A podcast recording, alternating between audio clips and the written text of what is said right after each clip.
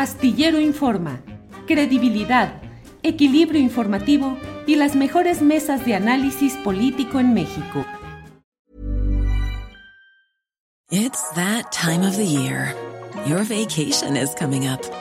You can already hear the beach waves, feel the warm breeze, relax and think about work. You really, really want it all to work out while you're away. Monday.com gives you and the team that peace of mind. When all work is on one platform and everyone's in sync, things just flow wherever you are. Tap the banner to go to Monday.com.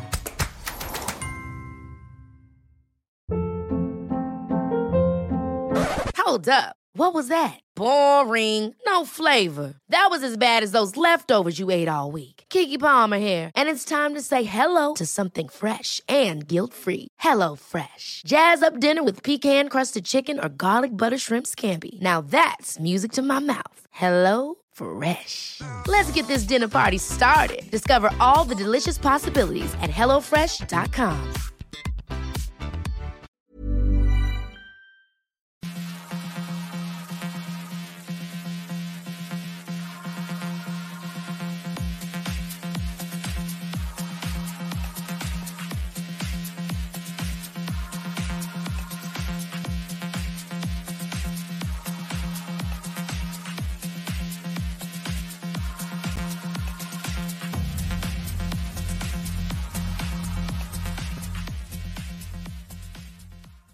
La una de la tarde, la una de la tarde en punto, ya estamos en vivo. Muchas gracias por acompañarnos en este programa, en el cual, como siempre, le vamos a llevar información, análisis, debate, los temas más relevantes del día, de un día bastante calientito y movido, y no solo calientito en términos de temperatura. Eh, ambiental, sino de las cuestiones políticas que se van moviendo, pues como todos los días, como solemos decir, todos los días en este nuestro México hay muchas cosas interesantes de las cuales le vamos reportando, las vamos analizando, buscamos dar contexto, panorama. Eh, lo que nos permita ir entendiendo cómo van las cosas. Eh, la Comisión Regulatoria de Energía, déjeme decirle, esta noticia eh, ha impuesto una multa a Iberdrola Energía Monterrey por 9.145 millones de pesos por haberle vendido energía a clientes que originalmente no estaban como socios en el permiso. 9.145 millones de pesos, lo que está estableciendo como multa la Comisión eh, Regulatoria de Energía del Gobierno. Ese es un organismo eh, con autonomía, pero que está estableciendo esto en el contexto de los ajustes y las precisiones que hay respecto a tantos eh, eh, negocios y negocios lesivos al interés popular que se han ido por la libre durante otras administraciones. Por otra parte, le digo que hoy a las 6, 7 de la mañana cerró la mm, sesión del Congreso de la Ciudad de México donde aprobaron en lo general reformas al Instituto Electoral de la Ciudad de México. Y vaya, vaya, vaya que se aventó la oposición, una serie de maniobras de las cuales le hablaremos más tarde, pero por lo pronto le voy adelantando, que no solo hubo la toma de, de, tribuna y las protestas, que digamos que forman parte ya del panorama tradicional de la vida legislativa en nuestro país, sino que además se ha aventado en la puntada uno de los diputados de oposición de Acción Nacional de presentar una objeción de 465 páginas que se llevó 10 horas solo leerla. Y tuvieron que leerla y tuvieron que estar ahí los diputados capitalinos. 10 horas para leer 465 páginas. Eh, yo vi a los, a, a, los secretarios en la transmisión en YouTube, estaban a la carrera, Congreso de la Ciudad de México para reestructurar el Instituto Electoral de la Ciudad de México para que, tratando de avanzar, y bueno, finalmente hoy se aprobó ya en lo general y quedan reservas en lo particular. Pero bueno, vamos a entrar de inmediato a nuestra información programada para este día. Ya sabe usted que hemos estado informando acerca de pues hechos que son de injusticia y que nos muestran la realidad de este México profundo, el México que no tiene justicia. Vamos a hablar en unos segunditos con Carlos González García. Él es abogado de la comunidad de San Sebastián, Teponohuaxtlán y Tuxpan, Jalisco, perteneciente al pueblo Huijarica. Eh, ellos van a hablar eh, sobre los grupos de ganaderos que despojaron a la comunidad de San Sebastián Teponohuaxtlán y Tuxpan de Bolaños de más de 11 mil hectáreas de tierras comunales y han marchado hasta llegar a la Ciudad de México. Carlos, buenas tardes. Muy buenas tardes, Julio. Muchas gracias por invitarnos. Al contrario, Carlos, eh, que platíquenos, por favor, para quienes de nuestro auditorio no tengan el contexto, denos, por favor, en esencia, lo que está pasando, lo que están haciendo. Sí, claro. Sí, el pueblo Guirrárica, eh, conocido comúnmente y de manera incorrecta como Huichol, es uno de los pueblos originarios de este país de México, eh, muy significativo por la forma en que ha preservado su, cultura, su organización propia. Y eh, una de las comunidades que lo integran, la más grande, por cierto,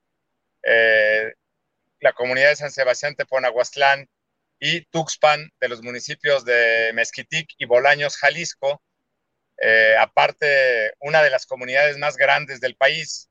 Eh, por resolución presidencial del 15 de julio de 1953, recibió o, o le fueron tituladas 240.447 hectáreas que tiene en posesión ancestral, en posesión inmemorial. Esa resolución fue ejecutada en sus términos el 2 de noviembre de 1953. Sin embargo, a lo largo de su historia y a través de muchas décadas, eh, la comunidad ha sufrido, como el resto de las comunidades de este país, múltiples despojos eh, y siempre el desprecio y la opresión por parte de un Estado como es el, el, mexicano, eh, racista y opresivo hacia sus pueblos originarios, a pesar de que la Constitución, los convenios y los tratados internacionales proclamen a los cuatro vientos los derechos y las garantías a favor de los pueblos originarios.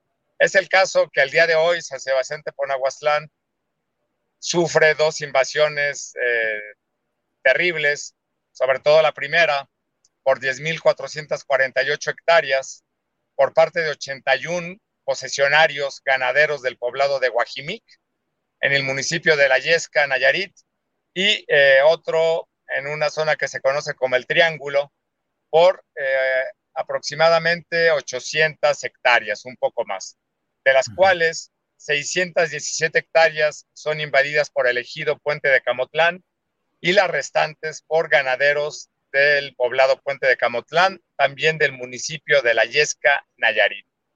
Durante años la comunidad ha interpuesto diversidad de juicios, siempre buscando que al amparo de la ley se le resuelvan eh, sus exigencias y se reconozcan sus derechos. Desde el año 2007 ha interpuesto diversos juicios.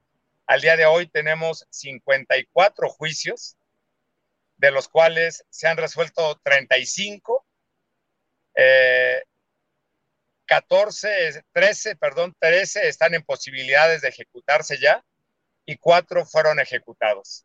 Los cuatro expedientes que fueron ya ejecutados o las cuatro sentencias que ya se ejecutaron eh, son por un total de 290 hectáreas, Julio, una cantidad risible, menos del 2%. Eh, en el año 2018 eh, intentamos la ejecución de acuerdo a lo que marca la ley agraria con personal del Tribunal Unitario Agrario número 56 de Tepic Nayarit de las sentencias que estaban en posibilidades de ejecutarse. Un servidor acudió con personal del Tribunal Agrario, con fuerza pública, a hacer esta ejecución y sin embargo los pobladores de Guajimic, un grupo de ellos eh, muy violento, eh, apoyado con armas de, de alto calibre, eh, por AK-47 y otro tipo de armas, nos cerraron el paso, le cerraron el paso al Tribunal Agrario. En el caso de un servidor, destruyeron parcialmente la camioneta en la que iba. Los policías no hicieron absolutamente nada. Un pelotón del ejército que pasaba por ahí se dio la vuelta y se retiró. Y no pudimos ejecutar un solo metro. En diciembre de ese año, de 2018, nos reunimos con el gabinete agrario del presidente recién eh, recién entrado en funciones Andrés Manuel López Obrador, nos reunimos con el procurador agrario, eh, con don Luis Hernández, con el subsecretario en ese entonces de Desarrollo Agrario, Luis Cruz, con el vocero del presidente, Jesús Ramírez, y acordamos que se iba a buscar una vía eh, conciliada, concertada, a través del gobierno federal, junto con los gobiernos de Nayarit y de Jalisco, para resolver el tema. Eh, al día de hoy, después de varios años y muchos meses, únicamente hemos logrado la ejecución de 41 hectáreas. La comunidad está realmente cansada, eh, sus, gastos, sus gastos han sido abrumadores en estos procesos judiciales y no vemos eh, por parte del Estado mexicano, quiero hablar del Estado mexicano en su conjunto, y no quiero hablar de un presidente o de un gobierno, porque es algo que viene arrastrándose desde hace décadas. Vemos por parte del Estado mexicano la omisión continuada y grave eh, para proteger los derechos fundamentales de los pueblos originarios de este país y del pueblo huirrárica.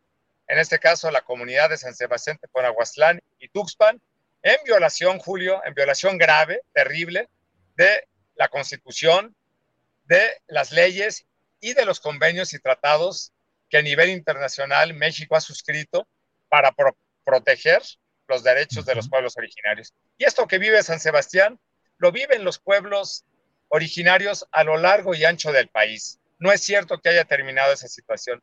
No es cierto que haya concluido, que se haya terminado esa etapa tan terrible del indigenismo y que este país haya dejado de ser racista y que se estén reconociendo los derechos de los pueblos originarios y estemos viviendo en la pluralidad que nos presumen. Eso no es cierto y la eh, descripción clara y llana de esto es este problema tan grave que te estoy comentando, porque para el pueblo wixárika la tierra es fundamental.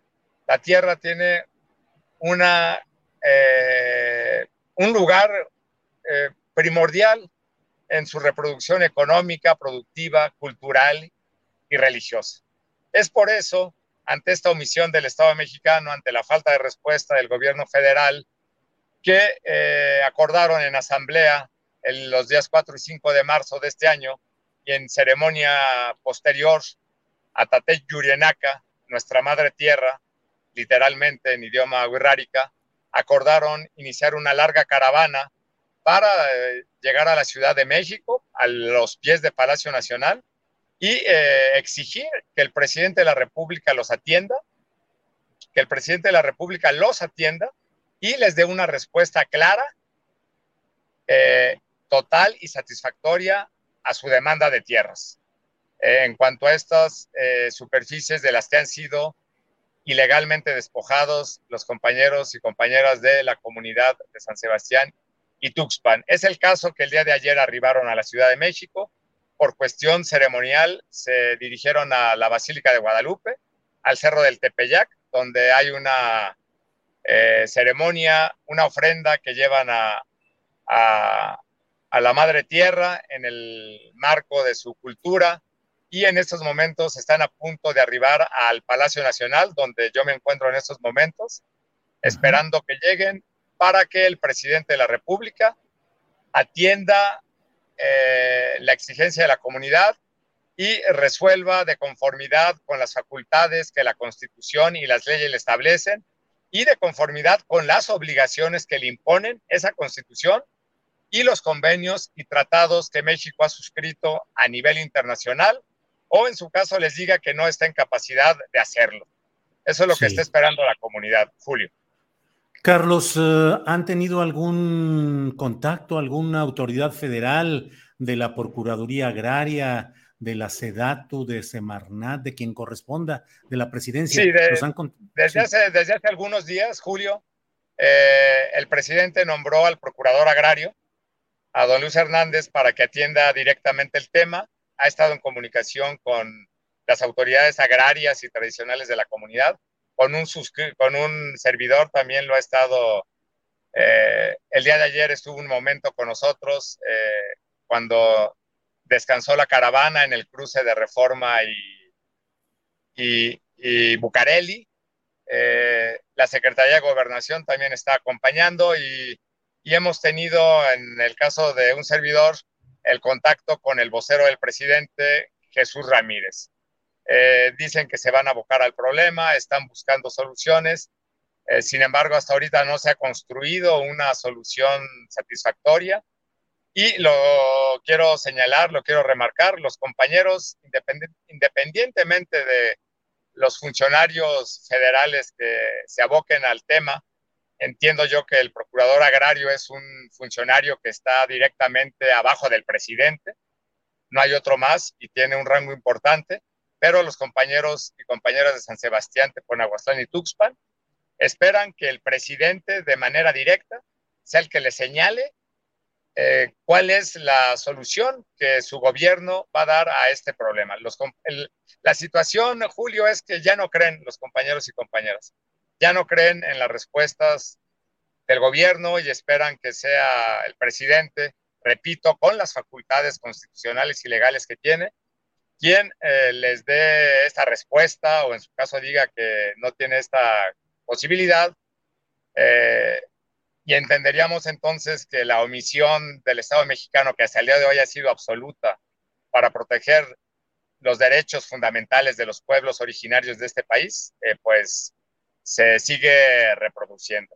Esto ha sido lo que hemos visto hasta el día de hoy, Secretaría de Gobernación, eh, Procuraduría Agraria, el, don Luis eh, Hernández atendiendo el asunto, tratándolo con con eh, Jesús Ramírez. La comunidad sí ha pedido que SEDATU de momento no esté incorporada a la discusión porque no, no ha resuelto nada y piden que el Instituto Nacional de los Pueblos Indígenas tampoco meta las manos en el asunto.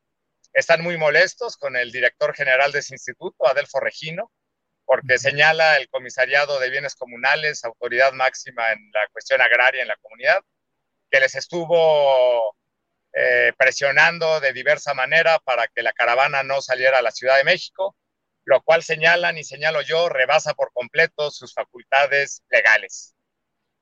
Eso es lo que te eh, puedo manifestar, Julio. Claro, Carlos, gracias. Estoy hablando con Carlos González. Eh, Carlos, ¿para cuánto tiempo vienen dispuestos a quedarse aquí afuera de Palacio Nacional? Hasta que se les atienda, Julio.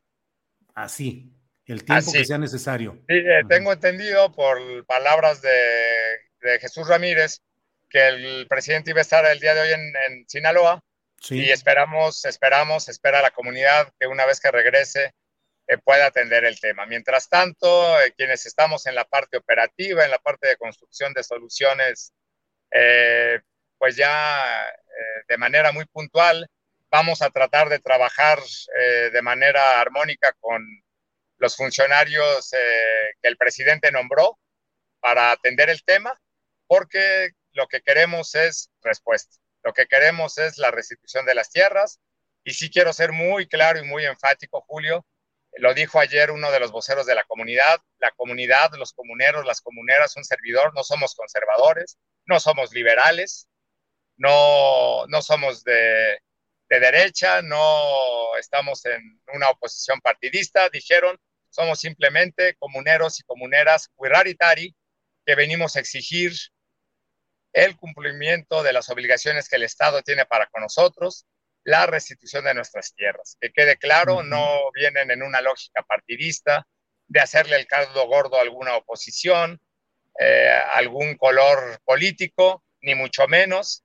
Vienen con una demanda absolutamente legítima, Julio, con sus propios recursos, de una manera muy penosa, muy complicada. Han caminado más de 900 kilómetros eh, para llegar a, para arribar hasta acá, eh, a veces con temperaturas de más de 40 grados en el pavimento, lo cual es terrible. El día de ayer entraron ayunando, es decir, caminaron desde la Marquesa hasta el cruce de Reforma y Bucareli por más de ocho horas sin tomar agua sin probar alimento porque estaban en un momento ceremonial. Entonces, eh, sí quiero ser muy enfático en eso, Julio, que no se entienda que hay una, un interés o una grilla, como generalmente se dice. Esta es una demanda histórica como las restantes demandas de los pueblos originarios de este país, eh, que debe, creemos, debe ser puntualmente cumplida por el Estado mexicano. Entonces sí queremos que debe haber condiciones. Eh, yo espero que en un momento más la Secretaría de Gobernación, eh, de acuerdo a, a, lo que nos manifestó, instale aquí en este lugar, frente a Palacio Nacional, toldos y baños para que los compañeros y compañeras puedan eh, permanecer sin mayor eh, problema que, el, que implica ya estar a la intemperie esperando la respuesta del presidente, porque lo van a hacer en las condiciones que sea. Carlos, pues uh, aprecio mucho el que hayamos podido tener este panorama general de lo que está sucediendo y estaremos atentos para ver lo que haya de respuesta de las autoridades federales, las autoridades correspondientes. Así es que aquí estamos y por esta ocasión, gracias Carlos González. Muchísimas gracias Julio y estamos para servir. Gracias, hasta luego. Bien, eh, pues muchas gracias por esta información. Debo decirle que a lo largo y ancho del país hay muchos problemas parecidos en los cuales, eh, y aprecio mucho lo que dice Carlos González respecto a que no haya no hay una actitud partidista o de hacerle el, caldo gordo a la oposición o a la derecha, pero son problemas que ahí están, que existen, que están eh, en esta presencia constante a lo largo y ancho del país y no hay ni siquiera un problema de que los funcionarios en turno, eh, al menos en la, en la parte correspondiente a lo que han sido designados por el propio presidente de la República, pues en términos generales son funcionarios comprometidos con la propuesta de la llamada cuarta transformación, pero hay un aparato abajo, un aparato burocrático de intereses, de arreglos, de trampas legales, procedimentales que hacen muy difícil salir adelante. Yo he escuchado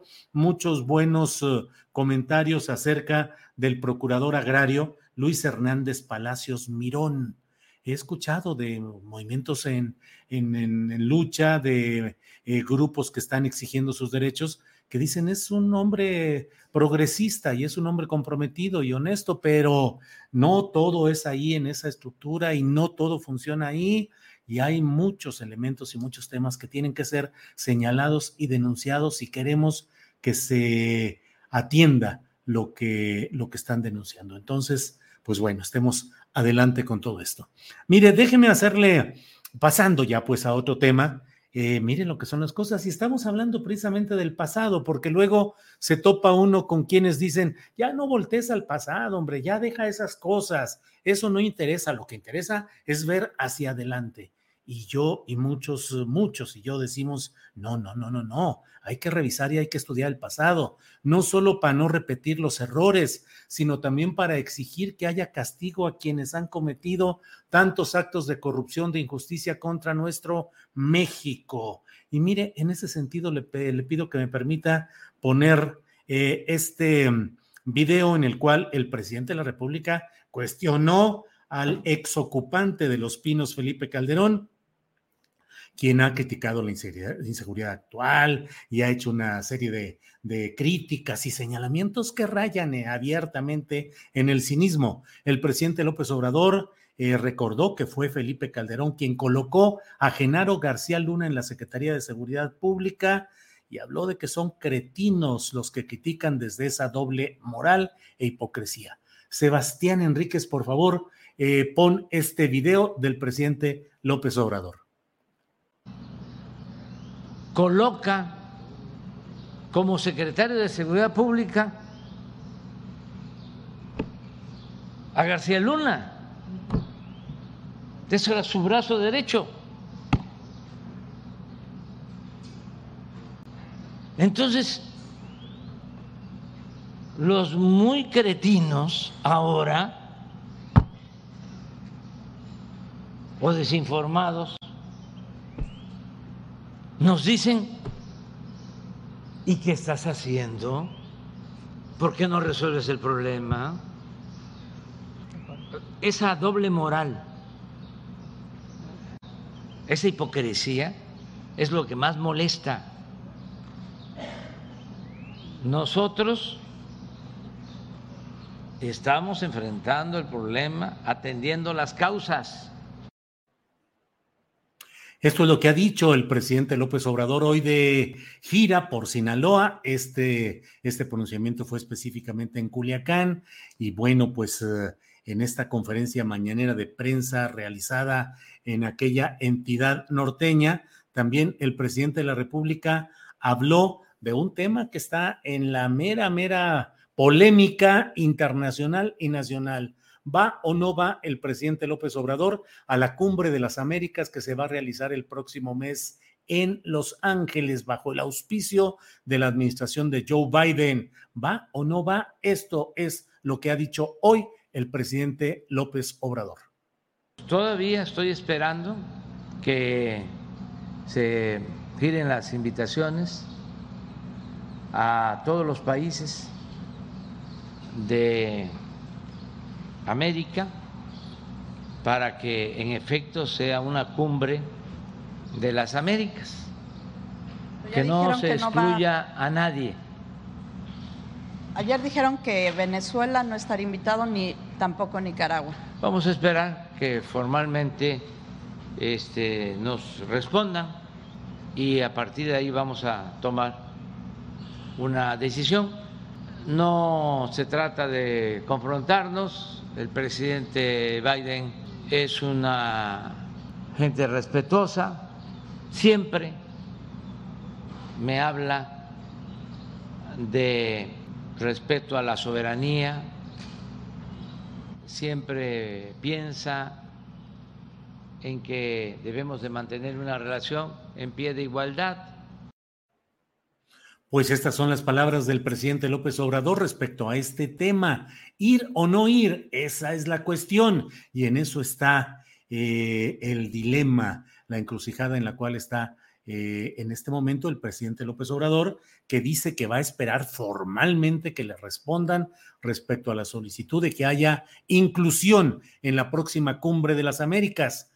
Podría suceder que no le respondan formalmente ya veremos, no hay que adelantar. El presidente López Obrador tiene que valorar tanto la importancia de mantener la postura que anunció de no ir a esa cumbre si no había la inclusión de todos los países de América, no lo dijo por su nombre, pero esto obviamente involucra a Venezuela, Nicaragua y Cuba, que ya dijo Estados Unidos que no va a invitar ni a Venezuela ni a Nicaragua y que en el caso de Cuba se está explorando alguna posibilidad, alguna variante que podría incluir no el invitar al presidente de ese país, sino alguna voz de Cuba que pudiera estar presente. El propio presidente de Cuba, Miguel eh, Díaz Canel, ya dijo que él, aunque lo invitaran, no iría y al mismo tiempo otros presidentes latinoamericanos han expresado pues posturas parecidas con sus eh, matices a lo que ha planteado el presidente López Obrador y bueno, pues ya veremos qué es lo que sucede en este tema que implica eh, bueno, hasta la invitación como observador, pero la invitación a España. Ayer en la, en la mesa de seguridad que tuvimos con Jorge Torres, con Guadalupe Correa Cabrera y con eh, Ricardo Ravelo, Guadalupe Correa nos decía, pues es que es un espectáculo este rollo de las eh, cumbres y no sirve de gran cosa, no tiene resultados prácticos. Mm, al menos en el análisis que se hacía ayer, decían, no debe ir, ¿para qué va? Pero bueno, ya veremos exactamente lo que sucede y por lo pronto, bueno, vamos a seguir adelante con nuestro programa y vamos a pasar ya a una de las secciones especiales de este programa en los viernes, que son los cinco minutos en que hablamos de temas de inclusión con Daniel Robles, que está aquí en esta subsección sobre temas de inclusión. Adelante. Buenas tardes, tripulación astillero. Julio, Adriana, Ángeles y a todo el equipo. El día de hoy quiero comenzar felicitando a nuestro querido Julio por el muy importante aniversario de su excelente columna y también por su impecable trayectoria en el periodismo. Ayer, por circunstancias X, tuve que ver el programa en un horario diferido, y no me pude integrar a la felicitación en vivo. También me saqué de onda, cuando vi a Alejandro Paez con su caguama como de cuadro de Dalí. Y me emocioné cuando vi al equipo completo y lloré junto con Sol. Y las hermosas palabras de Ángeles y de todo el equipo. Wow. Y a propósito, quiero agregar, a la larga lista de méritos que tiene Julio como periodista, el que su programa es realmente incluyente. Aquí se tocan temas que los medios convencionales ignoran simplemente. Se le da voz e importancia por igual a personajes de altos puestos, que a ciudadanos de a pie con sus causas. Mujeres y hombres valiosos. Se le da foro por igual a ideologías diversas y hasta adversas, con respeto y apertura. No hay barreras de edad. Tenemos el maravilloso ejemplo de la talentosa María Hahnemann, a quien vemos crecer día a día en todos sentidos. Por este espacio, han desfilado escritores, periodistas, analistas, filósofos, miembros de comunidades indígenas emitiendo mensajes en su propia lengua, religiosos, artistas, activistas, ambientalistas y un largo etcétera. Y en lo que a mí respecta, no tengo palabras para agradecer esta oportunidad que tengo de dirigirme a ustedes y hablar de discapacidad e inclusión en primera persona. Díganme si han visto, en otros medios, a una persona con una discapacidad tan severa como la mía, ser tratado con igualdad y dignidad como en este espacio. Definitivamente, el precedente de una nueva era en la construcción de una sociedad en donde cabemos todas las personas sin discriminación. Y eso que no les he contado la chisma, como dice Sol, del cómo conocí a Julio. De su gran empatía y calidad humana. De cómo ha contribuido con su ejemplo a mi educación y formación. Les cuento, yo conocí a Julio en el 2018 cuando mi mamá me puso a estudiar sobre opciones políticas, para que pudiera emitir mi voto, de manera responsable y con conocimiento de causa. Después lo seguí en los diferentes espacios en los que colaboraba. Desde el primer día en Radio Centro. De ahí conozco a María, a las mosqueteras, a las reinas chulas, a Horacio Franco, a Fernando Rivera Calderón y muchos más, en los viernes de cubilete a los periodistas Alejandro Páez y Álvaro Delgado, que ahora ya son parte de mi vida cotidiana. Luego, las videocharlas astilladas se hicieron parte de mi rutina diaria. Ahí supe, que a veces, Julio visitaba Zapopan. Y en una oportunidad, en la que, él estaba en unos días de reflexión y transición, y al cuidado de la señora Ángeles por un procedimiento médico, mi mamá le mandó un correo al que amablemente respondió. Me concedió una plática como de dos horas, donde yo le hice muchas preguntas que llevaba ya redactadas en mi tablet. Me explicó algunos conceptos periodísticos, como la nota, la columna, el artículo de opinión, y me contó sobre sus inicios, ideologías y sobre cómo creció viendo luchar a su papá en el ámbito ferrocarrilero. Nos acompañó a mi mamá y a mí al Uber y ayudó a cargar y desarmar personalmente mi silla, sin ningún entrenamiento previo. Y eso, créanme, no son enchiladas. El resto es historia. Me ha acompañado en mis pininos como comunicador, en una gran comunidad de doble filo que es Twitter. Y que es mi principal campo de acción. He contado con su apoyo en momentos difíciles y también decisivos. Y este año me ha dado una gran lección de vida que tengo súper presente. La de saber que soy un ciudadano valioso. Y que puedo pararme, con la frente en alto, frente a quien sea, con respeto, pero firmeza, a exponer y defender mis ideas y mi trabajo. Me siento muy afortunado y agradecido. Hoy me uno a la celebración con bombo y platillo. Mis más cariñosas y sinceras felicitaciones Julio Hernández López, capitán de esta embarcación.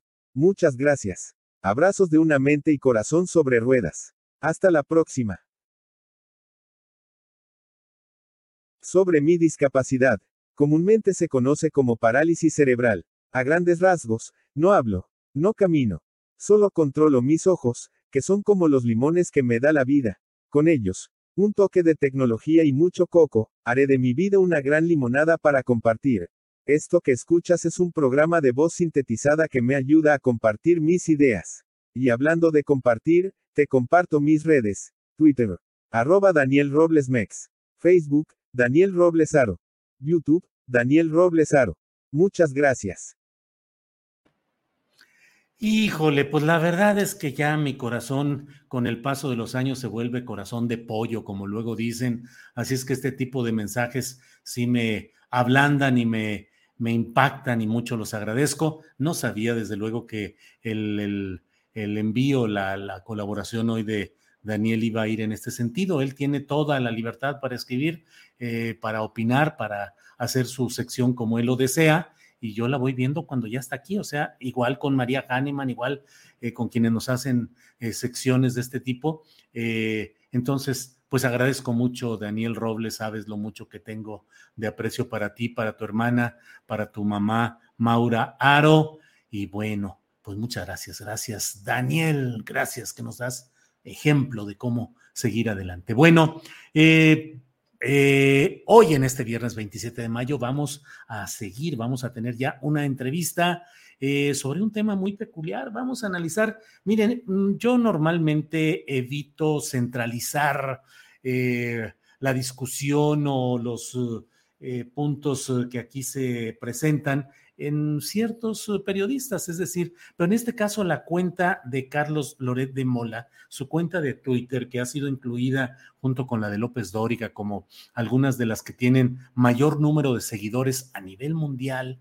Eh, he leído en Twitter eh, un análisis y lo quiero compartir con ustedes y para ello está con nosotros Julián Macías director de Pandemia Digital, Observatorio contra la Desinformación Digital. Julián, buenas tardes.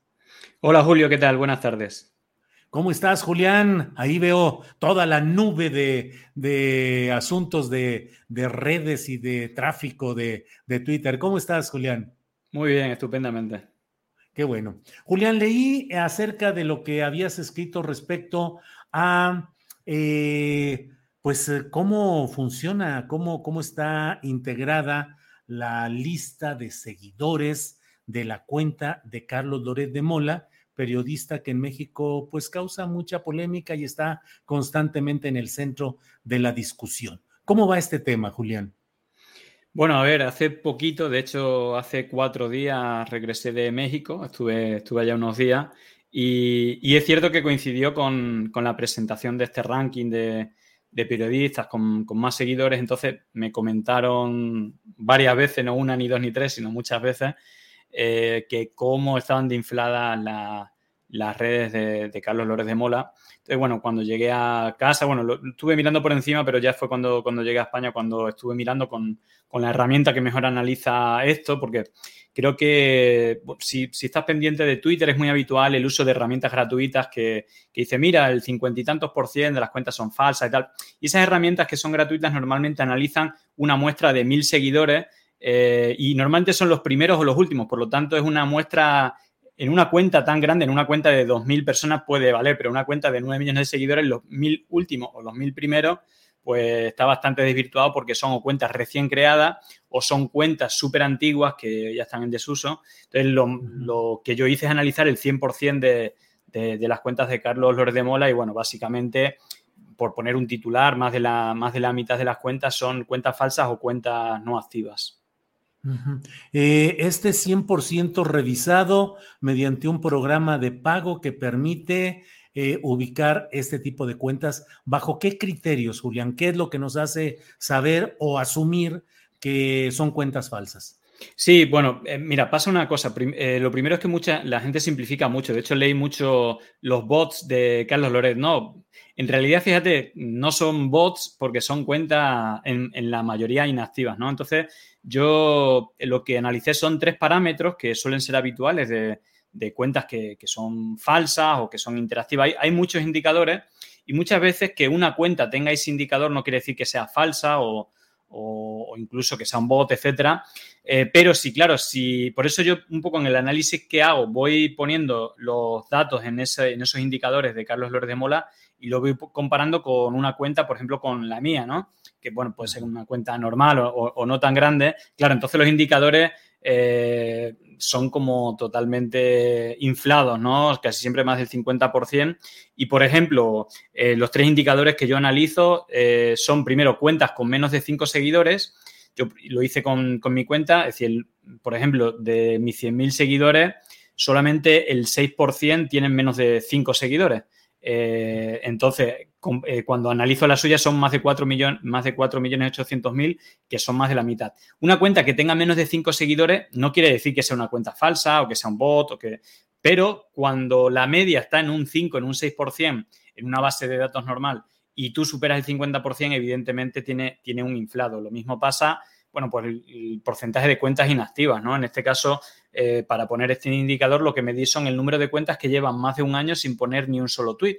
Y en este caso también superaban 4.800.000.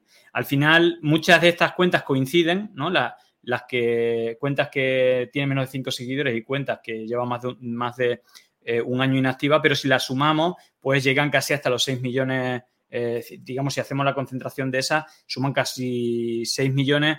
Incluso lo otro, lo otro que analicé son cuentas que no tienen perfil, que no tienen imagen de perfil, que sumaban 2.800.000 cuentas, son muchísimas. Incluso cuentas que no pusieron ni un solo tweet en toda su existencia, que es como bien raro, ¿no? Es una cuenta que se crea pero nunca pone un tweet. Eh, normalmente pues, son cuentas automatizadas que se usan para inflar, no sé, eh, los, que, los que son usuarios de Twitter o, que llevan mucho tiempo en Internet y se preocupan por esto, recordarán que hace unos años era muy habitual la, venta online de, crecimiento de seguidores, ¿no? Pues eh, por 100 dólares te aumentamos 100.000 seguidores o algo así. Pues normalmente son, antes cuando era muy sencillo realizar creación automática de, cuentas falsas, bueno, pues eh, digamos que muchas no tenían ninguna actividad y tenían cero seguidores, ¿no? Esto ha cambiado y de hecho los bots actualmente no solamente no son inactivos, sino que son súper activos. Y, por lo tanto habría que diferenciar lo primero, el tipo de cuentas, las mayoritariamente que siguen a, Carlos Loret son cuentas inactivas, cuentas que se crearon para inflar eh, cuentas y que eh, decir, no, no necesariamente eh, han tenido que ser compradas por Carlos Loret. De hecho, una de las tesis que estuve lo estuvimos analizando en, en, Pandemia Digital, en nuestro programa, analizando en profundidad el asunto, estuvimos investigando que eh, una gran mayoría de, estas cuentas con cero tweets o, inactivas eh, fueron alimentadas entre, 2005, entre 2015 y 2017 y muchas de ellas tenían, eh, seguían a 20 cuentas. y a partir del 2018 seguían a 40 cuentas. ¿Qué sucede? Que Twitter, cuando tú te creas una cuenta, te ofrece eh, digamos, seguir a un número de cuentas. En este caso, entre 2015 y 2017 te hacían seguir 20 cuentas y en 2018 parece que eran 40. De tal manera que eh, una de las tesis, digo en defensa, poniéndonos en, la defensa de, Carlos Lórez Mola, es decir, estos son datos crudos, es decir, son datos incuestionables lo que, lo que te estoy dando, pero en defensa de Carlos Lórez, digamos, es, que lo ha comprado Carlos Lórez. No, no tiene por qué eh, Carlos Loret haber comprado todas esas cuentas falsas, incluso ninguna. ¿Por qué? porque cuando empresas o personas que hacen negocio con esto y crean de manera automática cientos de miles de cuentas, en, la automatización del proceso de creación también incluyen eh, seguir automáticamente las cuentas que te ofrece Twitter. ¿Qué es lo que sucede cuando, es decir, qué, cuentas son las que te ofrecen? Por ejemplo, cuando una, una de estas cuentas se crean en México, normalmente te crean cuentas muy populares a nivel mundial y también a nivel de, de México. Entonces, ya Carlos Loret, al tener más de un millón, dos millones de seguidores, pues son normalmente de las cuentas que te ofrecen. De tal manera que en el proceso automático de, creación de cuentas, seguramente acepten automáticamente seguir a, Carlos Loret de Mola, igual como a lo mejor te, hacen seguir al Papa Francisco o a, otros personajes que tienen muchos millones de, de seguidores y no tiene por qué haber sido comprado por Carlos Loret de Mola, sino que en los procesos de creación automáticos de cuentas falsas o cuentas automatizadas, pues eh, también hay una parte del proceso que es aceptar seguir eh, ciertas cuentas que te ofrece Twitter. Entonces, una hipótesis en defensa de, Carlos Loret es que eh, sin él intervenir en nada, Twitter ofrecía esa cuenta y automáticamente todas estas cuentas recién creadas con cero tweets o con cero seguidores o con muy pocos seguidores, pues también entraba esta cuenta en el proceso de creación. Julián, Julián Macías, eh, eh, más allá de cómo llega ese proceso de incorporación de estas cuentas eh, falsas o infladas o que inflan la cuenta de un personaje de las redes sociales, tener esa mitad de seguidores falsos ayuda en términos de imagen, decir tengo infinidad de seguidores, millones, pero te pregunto, ¿también contribuye a los procesos de desinformación y de adulteración de contenidos al colocar esos temas y reproducirlos mediante estos mecanismos, Julián? Bueno, eh, como bien dice, y de hecho, si hago el análisis o muchas veces eh, en comentarios estoy leyendo, no, pues habría que analizar la cuenta de, López Dóriga o de no sé quién más. Eh, bueno, a ver, en este caso es que Carlos Loré ha presumido de tener muchos millones de seguidores, por lo tanto, creo que creo que era conveniente hacer el análisis para decir, bueno, tienes muchos millones, pero 6 millones son cuentas falsas o cuentas inactivas, ¿no? Es decir, que en este caso un poco venía en respuesta a eso, pero fíjate eh, que, estas cuentas precisamente son cuentas inactivas, cuentas falsas, y, esto eran los bots, es decir, digamos que, Twitter eh, ha tenido como una evolución en el, tipo de cuentas falsas o de, o de cuentas automatizadas. Como te decía hace unos años, era muy habitual cuando, cuando Twitter permitía fácilmente crear miles y miles de cuentas falsas automáticamente, vender, es decir, era un negocio, había un, mercado en la compraventa de, de cuentas falsas que no tenían por qué tener ninguna actividad, sino que tenía como objetivo inflar de seguidores cuentas, ¿no? ¿Para qué? Bueno, pues para que personas como Carlos Lore diga, mira, tengo nueve millones de seguidores o tengo, soy un influencer porque tengo un millón de seguidores, cuando a lo mejor el 95% son cuentas compradas en el mercado negro eh, entonces, esto es algo antiguo. Digamos que ahora, y precisamente con la pregunta que tú me haces, el tipo de bots que hay ahora son cuentas eh, no inactivas, no sin imagen de perfil, no con pocos seguidores, sino que son cuentas, digamos, de segunda, tercera generación, que son muy activas. Normalmente, si yo tuviera que definir las características de las cuentas que precisamente participan en procesos de alimentación de conversaciones, eh, incluso en la difusión de noticias falsas o de mensajes de odio, eh, las características son totalmente diferentes. Eh, por eso estas cuentas que, son falsas en su mayoría entran entre 2015 y 2018. Si analizásemos las cuentas que son automatizadas, que son falsas y que, bueno, que son bots y que participan en estos procesos de los que tú hablas, son totalmente diferentes. Normalmente son cuentas que tienen cientos de miles de tweets, son cuentas que tienen muchos seguidores y al mismo tiempo muchos seguidores, es decir, que hace un proceso automático de seguir cuentas eh, y, digamos, dejar de seguir las cuentas que no te siguen de tal manera que vas creciendo de seguidores de manera exponencial, que tienen un número de seguidores y de seguidos muy parecido y que llegan a tener eh, cientos y a veces miles de tweets por día. Normalmente, más del 95% de, de esta actividad son retweets a cuentas Diana de lo que yo llamo la matriz de opinión. En este caso, y esta parte no está analizada, Carlos Loret de Mola pertenece a la matriz de opinión claramente de, una serie de cuentas, eh, digamos, que tienen como objetivo atacar al gobierno de México. Eh, y aquí yo, en esta matriz de opinión, y, ya hace más de dos años que, hice el primer análisis en México, precisamente analizando un hashtag que era AMLO, vete ya, normalmente este tipo de campañas eh, vienen acompañadas de, acciones en la vida real. En este caso, hubo una manifestación con coches y banderas de México pidiendo la dimisión de, de, AMLO. Y una, lo que descubrí es que en esta matriz de opinión, que son las cuentas que son retuiteadas, la matriz de difusión serían las cuentas que son falsas, que son automatizadas y que son bots. Pues en este caso, Carlos Lourdes Mola pertenece a esta matriz de difusión que es retuiteado por miles de, cuentas falsas y cuentas automatizadas. Es decir, pero fíjate que este es un análisis diferente en el que no he entrado. Yo lo que he analizado son las cuentas de primera generación, como te decía, que, que son las que se hacían hace, hace unos años. Y ahora mismo mm, hay una cosa que puede descubrir cualquiera que lo revise, que algunos tweets de Carlos Lórez de Mola eh, tienen 15, 20 retweets, incluso de, su, de, su, medio, ¿no? del medio Latinus. Hay algunos tweets, incluso que el retweet tiene 5, 10 retweets, pero de repente hay algunos tweets que tienen 10.000, 12.000 retweets. Bueno, si analizamos las cuentas que analizan eso, lo primero que veremos es que hay muchas cuentas internacionales, no solamente de México, sino que hay, eh, precisamente, yo voy a hacer eh, una investigación, estuve analizando precisamente hace poco una acción de Laufer en Ecuador, al vicepresidente de, la República de Ecuador, eh, Jorge Glass, estuvo con una acción de Laufer durante cinco años en la cárcel, fue liberado durante un mes más o menos y recientemente los jueces tenían que decir si retiraban al habeas corpus y lo volvían a encarcelar o no. Y durante ese tiempo hubo una campaña, incluso con vídeos manipulados que sacaron, eh, digamos, contra Jorge Glass.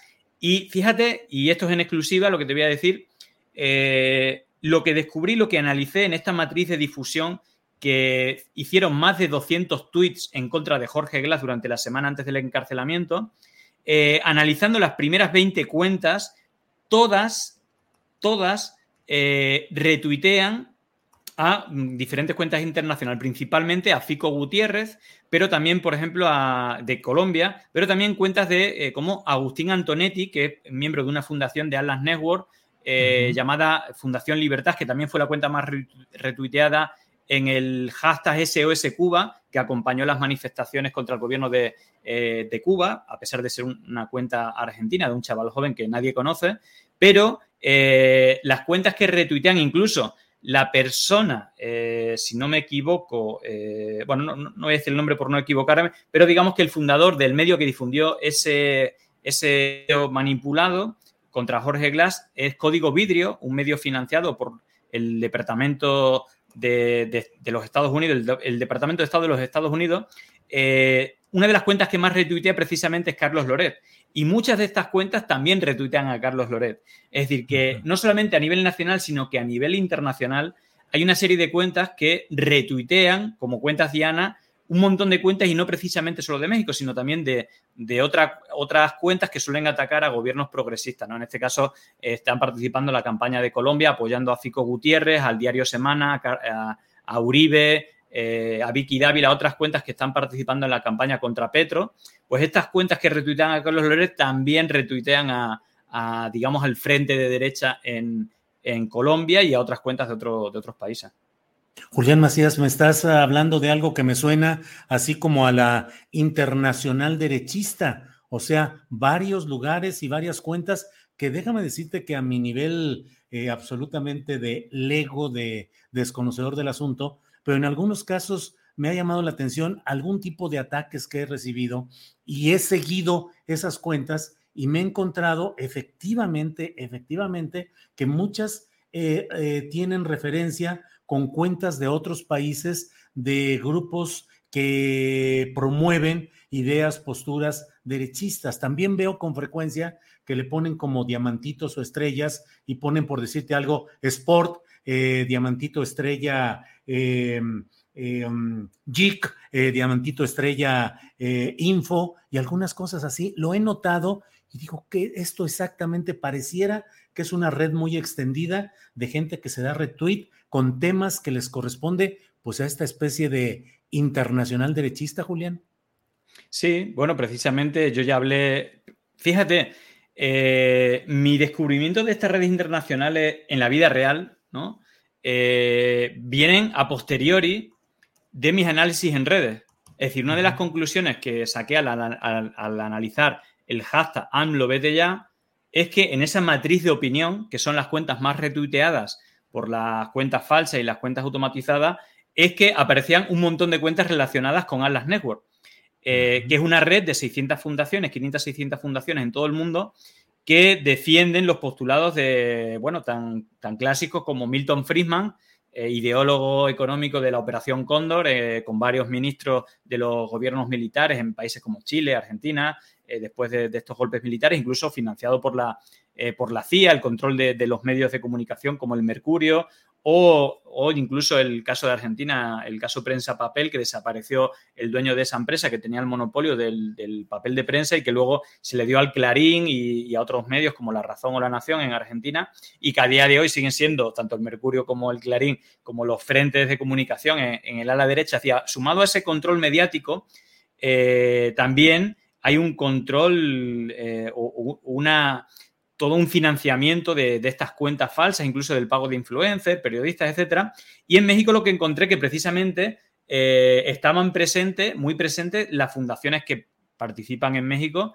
Eh, en este caso, por ejemplo, la Fundación Caminos de la Libertad, eh, dirigido por Sergio Sarmiento, y el Grupo Salinas, es decir, que tiene un peso muy importante en los medios de comunicación, concretamente Azteca TV, bueno, el Grupo Salinas es un gran emporio empresarial, pero fíjate que también está la empresa INCO, precisamente con la que colaboró Carlos Loret de Mola y también eh, Krause, eh, digamos, participando, incluso reciben, aparecen, si te metes en la web de Atlas Network, aparecen varias referencias eh, de Carlos Loret de Mola, precisamente con esta fundación llamada INCO, que fue dirigida por, si no me equivoco, Juan Pardinas, que es el director de Reforma. Digamos, la punta de lanza, si al final vas viendo qué medios de comunicación son la punta de lanza contra, contra el gobierno de, eh, AMLO y que no siempre hacen periodismo. Es decir, yo, yo entiendo, y a lo mejor creo que tú puedes ser un buen, un buen ejemplo, Julio, siguiéndote un poco lo que te sigo, que tú tratas de dar una información contrastada y a veces te toca, desde la distancia digo, eh, me parece, a veces eres crítico con el gobierno, otras veces apoyas las posturas, pero tratas de tener un, rumbo que puede ser la verdad o la contrastación de la información. Pero fíjate que en el caso de, Carlos Loret, creo que hay una unidireccionalidad clara. E incluso hay una financiación un poco extraña de su medio latino, ¿no? En una sede eh, la sede está en un paraíso fiscal como Dale y, y, que tiene financiación un poco rara con un gobernador del PRI. Bueno, en todo caso, eh, esta red existe, eh, podemos hablar de tres redes. Yo personalmente en toda América Latina hablo de tres redes internacionales, no solamente que operan políticamente, sino que financian también estas actividades en, redes sociales. Una sería la red que te hablo de, Atlas Network. Eh, en México habría cinco fundaciones, pero le acompañan fundaciones de otros países que también participan en la conversación de, México. Por ejemplo, bueno, Mario Vargas Llosa es el director de, una de estas fundaciones y lo vemos presente en todos los países. Hace poco apoyó a Bolsonaro, eh, en Chile apoyó a Cast. Eh, y precisamente tanto Bolsonaro como Cast o, en Ecuador eh, apoyó Guillermo Lasso. Guillermo Lasso es presidente de una fundación de Atlas Network, Ecuador Libre.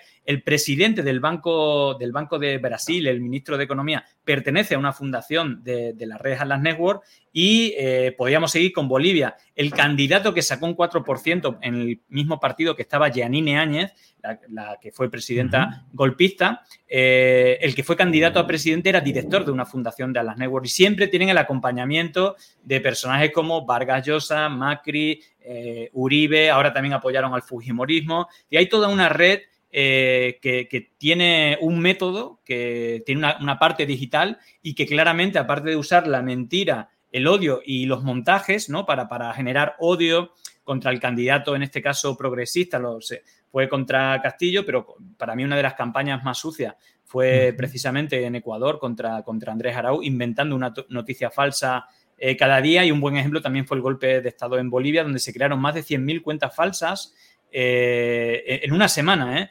Incluso los seguidores, y fíjate qué cosa más curiosa, porque la tercera pata, te, te, quiero primero decir las tres patas y luego te pongo el ejemplo que conecta a México con el golpe de Bolivia. Sí. Eh, aparte de la red Atlas Network, hay otra red muy potente y que México tiene como un centro neurálgico, que es una red ultra, ultracatólica de, de organizaciones, bueno, algunas secretas como el Yunque, eh, que tiene origen en, en México, otra como Legionarios de Cristo, que también tiene origen en México y que se autodefinen anticomunistas, bueno, también antimasón y antijudío, pero en todo caso que operan políticamente y que en México están muy vinculadas con el PAN, o te diría con una parte del, PAN, igual que aquí en España eh, están muy vinculadas con Vox, eh, pero fíjate que hay otra tercera pata en América Latina que opera, que es el dinero público de los Estados Unidos y que precisamente hay un punto de inflexión que es en el gobierno de Ronald Reagan, cuando hay un auténtico escándalo por la financiación de las contras de grupos paramilitares que asesinan a cientos de miles de civiles, principalmente simpatizantes de los sandinistas. Eh, digamos que el escándalo en Estados Unidos no fue que, con, dinero, eh, con dinero de los Estados Unidos se asesinaran a cientos de miles de civiles inocentes, porque eso entraba dentro de la normalidad de la política externa de los Estados Unidos, sino que fue pagado con dinero negro de la venta de armas a Irán que en ese momento era un país enemigo y que tenía secuestrado a varios diplomáticos de Estados Unidos. Esto fue un auténtico escándalo, eh, esto fue una acción de la, de la CIA y precisamente eh, a partir de ahí se creó la NET, la National Endowment Democracy, que financia a una serie de, eh, por ejemplo, te pongo el caso de, México, Ciudadanos contra la Corrupción, qué casualidad que Claudio X es quien, quien estaba ahí, que ahora opera este gran frente de, medios contra, o de partidos políticos, ¿no? Contra, contra el gobierno, pero si nos vamos a, Bolivia, pues prácticamente todas las organizaciones financiadas por la NET son eh, participantes en el golpe contra, contra Evo Morales, pero te puedes ir a Ecuador, te puedes ir a otros países. Entonces, estas son las tres patas. Y fíjate que hay una conexión bastante grande. Eh, precisamente salió un reporte, yo como te decía, hice un análisis de, del golpe de Bolivia, donde se crearon más de 100.000 cuentas. De hecho, cada una de las cuentas de las personas que eh, lideraban el golpe, como Tuto Quiroga, Yanine Áñez, incluso Carlos Mesa, eh, Camacho, Pumari, bueno, todos esos crecieron más de 100.000 seguidores. Por ejemplo, el caso de Pumari es muy curioso porque tenía 24 seguidores y a la, semana del golpe de Estado tenía más de 100.000 seguidores. Bueno, fíjate lo que reveló Facebook eh, meses después de que yo revelara que la empresa que estaba detrás de esta creación de cuentas falsas que apoyaron el golpe se llama CLS Strategies, eh, incluso que apunté que uno de, quien coordinaba esta acción era Mark Feyerstein, que había trabajado para la OEA, era funcionario de la OEA y también de la USAID, que es como el Departamento de Apoyo de Cooperación Internacional de los Estados Unidos, de la cual depende la NET, que te hablaba hace un rato. Y fíjate que lo curioso no es que Mark Feyerstein participase eh, en, este golpe, sino que también se le pillaron creando cuentas falsas y gastando millones de dólares en desinformación, en publicidad de Facebook contra el gobierno de Venezuela y de México. Y la curiosidad, que como te decía, en una semana eh, se crearon más de 100.000 cuentas y crecieron 100.000 seguidores, las cuentas golpistas, pero hubo una cuenta en México que también creció 100.000 seguidores, que es la cuenta Tumbaburros. Y precisamente Tumbaburros fue la cuenta más retuiteada en el hashtag AMLO vete ya, del que te hablaba, aparte de del grupo Frena. Entonces, esta coincidencia en el tiempo no hace nada más que apuntar a que esta empresa está también detrás de este tipo de ataques contra el gobierno digital. Y lo grave, y con esto hago mi denuncia que la estoy haciendo en cada entrevista en México, y que creo que el gobierno de México debería de hacer eh, al menos una denuncia pública o, diplomática con el gobierno de los Estados Unidos, es que eh, Joe Biden eligió como principal advisor, es decir, como el principal asesor de la USAID, el, departamento, digamos, el departamento eh, público de los, Estados, de los Estados Unidos más importante de cooperación como, con países de América Latina, eligió precisamente a Mark Feyerstein como principal asesor para América Latina, cuando se le ha visto eh, que ha estado apoyando un golpe, en el, caso de Bolivia, pero también creando cuentas falsas para atacar al gobierno de México. Entonces, me parece algo surrealista y que me parece que, no, eh, me parece que es un insulto a, México desde el gobierno de los Estados Unidos y en realidad a toda América Latina, porque eh, no solamente esta empresa también participó en el golpe de Honduras, pero también en la campaña sucia de Peña Nieto, también tuvo un contrato con Celes Strategy y recuerdo que Andrés Sepúlveda, que fue el community manager de la campaña de Peña Nieto, una campaña que dirigió JJ Rendón, el venezolano conocido por hacer las campañas más sucias electorales en América Latina, Andrés Sepúlveda, en una entrevista de hace tres o cuatro años, decía que esa fue la campaña más sucia de la historia, la del 2012 de Peña Nieto, donde se hizo todo tipo de trampa y que ya en aquella época manejaba 30.000 bots para operar eh, en los ataques contra, contra AMLO. Imagínate en 2022 cómo, cómo estará el número de, voz y cuentas no, No, no, ni me digas, claro que lo estamos viendo, estamos viendo toda esta dinámica, cascadas de cuentas, eh, campañas orquestadas, evidentemente, de todo hay. Julián Macías, te agradezco mucho esta posibilidad de este viaje tan maravilloso que nos ofreces, de este mundo en el cual, pues nosotros los los que andamos aquí simplemente poniendo o leyendo comentarios en las redes, pues no tenemos el conocimiento de este submundo y de estos callejones y entretelones y en algunos eh, eh, casos, eh, pues los pozos, los, los abismos de todo, esta, de todo este movimiento. Así es que, Julián, te agradezco mucho esta plática y seguro que podremos platicar luego porque esta actividad en el mundo cibernético va a estar movidita, ya lo está y cada vez va a estar más en lo que va de esta política mexicana. Julián Macías, así es que muchas gracias. Así es, Julio, nada, un abrazo, gracias por la, por la invitación y un saludo a toda tu audiencia. Que estés bien, Julián, muchas gracias. Buenas tardes. Igualmente. Chao. Gracias, hasta luego. Bien, pues muy interesante todo esto porque nos da una idea de todo eso que a veces percibimos pero no logramos entender que nos obstruye o nos atrofia la viabilidad en el mundo de las redes sociales. Decimos qué pasa, qué sucede, pero muchas de las claves están en lo que hoy nos ha comentado Julián Macías. Son las dos de la tarde con un minuto, dos de la tarde con un minuto, y créame que es hora casi de cantar las mañanitas porque vamos a iniciar la mesa del más allá helos allí a los partícipes en esta sensacional fiesta de las máscaras, todo lo que hay por aquí. Pero es hora de cantarle las mañanitas a Ana Francis, porque a las seis de la mañana estaba terminando, o a las siete estaba terminando su sesión hoy en el Congreso de la Ciudad de México. Ana Francis, no te oímos. Ahí está fallando el, el micrófono. Entonces, Ana Francis estaba ahí en la sesión que se aventaron largas horas y una serie de triquiñuelas. No, no te oímos, Ana Francis. Este, a lo mejor es, a lo mejor es ah. una grabación desde ayer de la, de la sesión, pero vaya que estuvo bien larga y bien complicada. Horacio Franco, ¿cuánto es el tiempo que has durado, el, el más, más mayor tiempo que has, has durado sin dormir? Híjole, No, pues es que no aguanto. No, yo creo que pues cuando era más chavito, sí, cuando una vez que en, en Holanda, que estaba yo, pues que me, que me, fui, literal, me fui de fiesta, pero, y me fui de fiesta con mi, con mi, este, con mi ex, nos fuimos juntos de fiesta, este, estuve como, dormí hasta como a las 6, 7 de la mañana, pero fue un día, y juré nunca más volverlo a hacer. Y no lo vuelvo a hacer, ¿eh? No puedo, yo no puedo desvelarme. Yo me, a las 10 de la noche yo estoy de veras ya dormido, acostadito y dormido, y prefiero ya no, este, nunca desvelarme. Para mí, un, la, la, más grande tortura desde entonces ha sido desvelarme. Nunca más lo vuelvo a hacer. No me gusta. Yo prefiero dormir bien y, y, y, ya, nada más. Eso me da mucha salud. El, el, buen sueño te da mucha salud y mucha vida, ¿eh? la neta. Está comprobado científicamente. Gracias, Horacio. Fernando Rivera Calderón, ¿usted cuánto tiempo ha durado sin dormir? Eh, y no, no consuma demasiado tiempo porque ya me imagino que la lista va a ser enorme. Fernando, ¿cuánto tiempo? Pues mira, eh, Julio. Tu récord. Eh, yo creo que, es que mira, lo pone en categorías, porque por la fiesta, pues, o por el trabajo, que siempre son maneras gozosas de no dormir, aunque bajo mucha presión, pues quizá dos días, pero la, la manera fea es cuando es contra la voluntad. Sin dormir? Sí, sí, sí.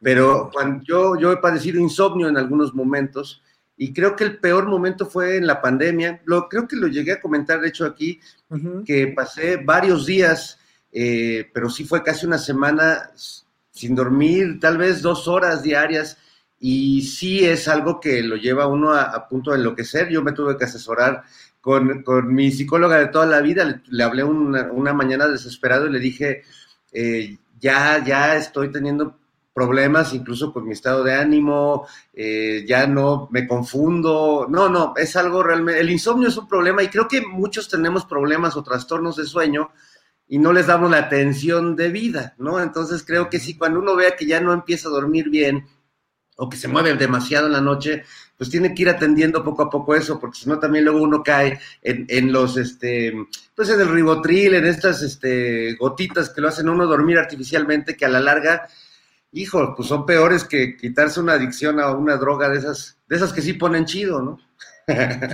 Yo lo que sí recomiendo es que la melatonina es fantástica para dormir. Esa sí tomo yo, por ejemplo, que es una hormona que producimos en la pituitaria, y este, y yo a raíz también un poco de la pandemia, empecé a, yo antes ponía mi cabeza en la almohada y dormía, y ahora lo sigo haciendo, pero con melatonina, me tomo todos los días melatonina y es fantástica para dormir, y es una hormona que no te hace daño. ¿Cómo se toma, Horacio? Este, ¿Vienen gotas en este...? Sí, se llama así, sí, bueno, la compras en cualquier farmacia, melatonina y tomas 5 gramos diarios, 5 son 5 gramos diarios de melatonina, una hora antes de dormir y mira, duermes fantástico, te ayuda a regenerar, te ayuda, pues es un antioxidante maravilloso y es natural además. ¿Me escuchan? Ya te escuchamos, Ana Francis, la heroína de esta madrugada, de todo esto, de veras, qué cosas son las que, las que, las que está uno viendo. Yo ayer me asomé a la página de el Congreso de la Ciudad de México para ver cómo iba esta discusión sobre las reformas al funcionamiento del Instituto Electoral de la Ciudad de México. Y estaba una secretaria de la mesa directiva hablando a toda velocidad, eh, bla, bla, bla, eh, con, de acuerdo con el señalamiento 17 de la sección, estaba a la carrera, a la carrera, porque se aventaron, ¿qué? Como 10 horas, Ana Francis, en la lectura de 465 páginas, que fue una triquiñuela absoluta para tratar de reventar la sesión. Pero Ana Francis, ¿cuánto es el tiempo que has durado más sin dormir? ¿Cuál es tu récord? Pues ahorita fue este, creo. Este. Sí, o sea, fueron 27 horas de sesión. Empezamos a las 9 de la mañana de ayer y salimos a las 12 del día de hoy. No, qué bárbaro. Ah, estuvo, estuvo rudo, sí. O sea que vienes en directo ahorita. Sí, más o menos. O sea, llegué doce y media acá a la casa de ustedes. En el camino sí me cuajé un poquito. Y aquí ahorita me cuajé otro cachito. Y ya, lo, ya me voy a cuajar un poquito más. Pero por eso ven que tengo, que tengo esta cara. Porque yo mi cutis está sin arrugas siempre. terzo, terzo, terzo. Ahorita por eso se me ven mis arruguitas porque no he dormido. Miren, tengo, aquí hay un, aquí hay un, este, un, un eh, mensaje del gran Daniel Roblesaro. que no estuvo hoy, ¿verdad? No, no, no, no. Estuvo, más temprano. Lo metimos ah, antes de, sí, más temprano. Ya, yo estaba dando clase, por eso no pude, no pude entrar desde el principio. Oí la entrevista que le hiciste a Julián, que fue, fue maravillosa. Pero dice Daniel Roblesaro que su récord en cumpleaños fue en su cumpleaños 21. Se fueron de fiesta toda la noche y luego a desayunar al mercado. Se acostó a las 9 de la mañana. El querido admiradísimo Daniel, que luego voy a ver su columna porque me, es entrañable y es maravillosa. sí, sí, sí, sí, grande todo ahí. Ana Francis, eh, ¿sí te mantienen despierta los discursos y las objeciones de la oposición? O sea, ¿son un buen elemento para mantenerte despierta o son somníferos? Pues depende, más que los discursos, las estrategias, ¿no? Es decir, porque ayer empezamos con una toma de tribuna, ¿no? Entonces, cuando te toman la tribuna, pues hay que también tomarla tú, porque si no pueden reventar la sesión. O sea, ayer lo que querían era reventar la sesión para que la votación no ocurriera, porque evidentemente íbamos a ganar la votación, porque tenemos mayoría, ¿no? Entonces, hicieron toda la serie de tricuñuelas primero para reventar la sesión.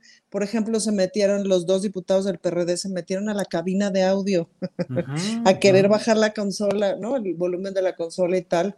Y ahí estábamos a los gritos allá adentro, así de, no, ya sabes. Y este y luego llevaron unas bocinas con micrófonos para hablar cuando no, o sea, porque pues tú tienes tu microfonito ahí en la curul y pues te lo prenden o te lo apagan según diga el presidente.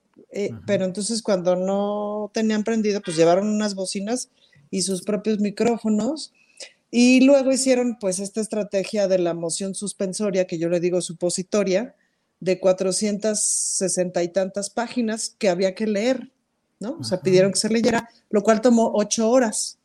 Em, casi todo lo leyó la secretaria, que es Marce Fuente, la, que es la secretaria de la mesa directiva, que es diputada, pero pues sí le ayudamos. A mí me tocaron leer 50. Entonces lo sé todo sobre la constitución de Tabasco, el artículo 46 y el artículo 105 de la constitución de Tabasco, porque eran una serie de jurisprudencias así en copy-paste este, que sumaban las 460 y tantas páginas. Entonces, obvio, pues había que leerlas de...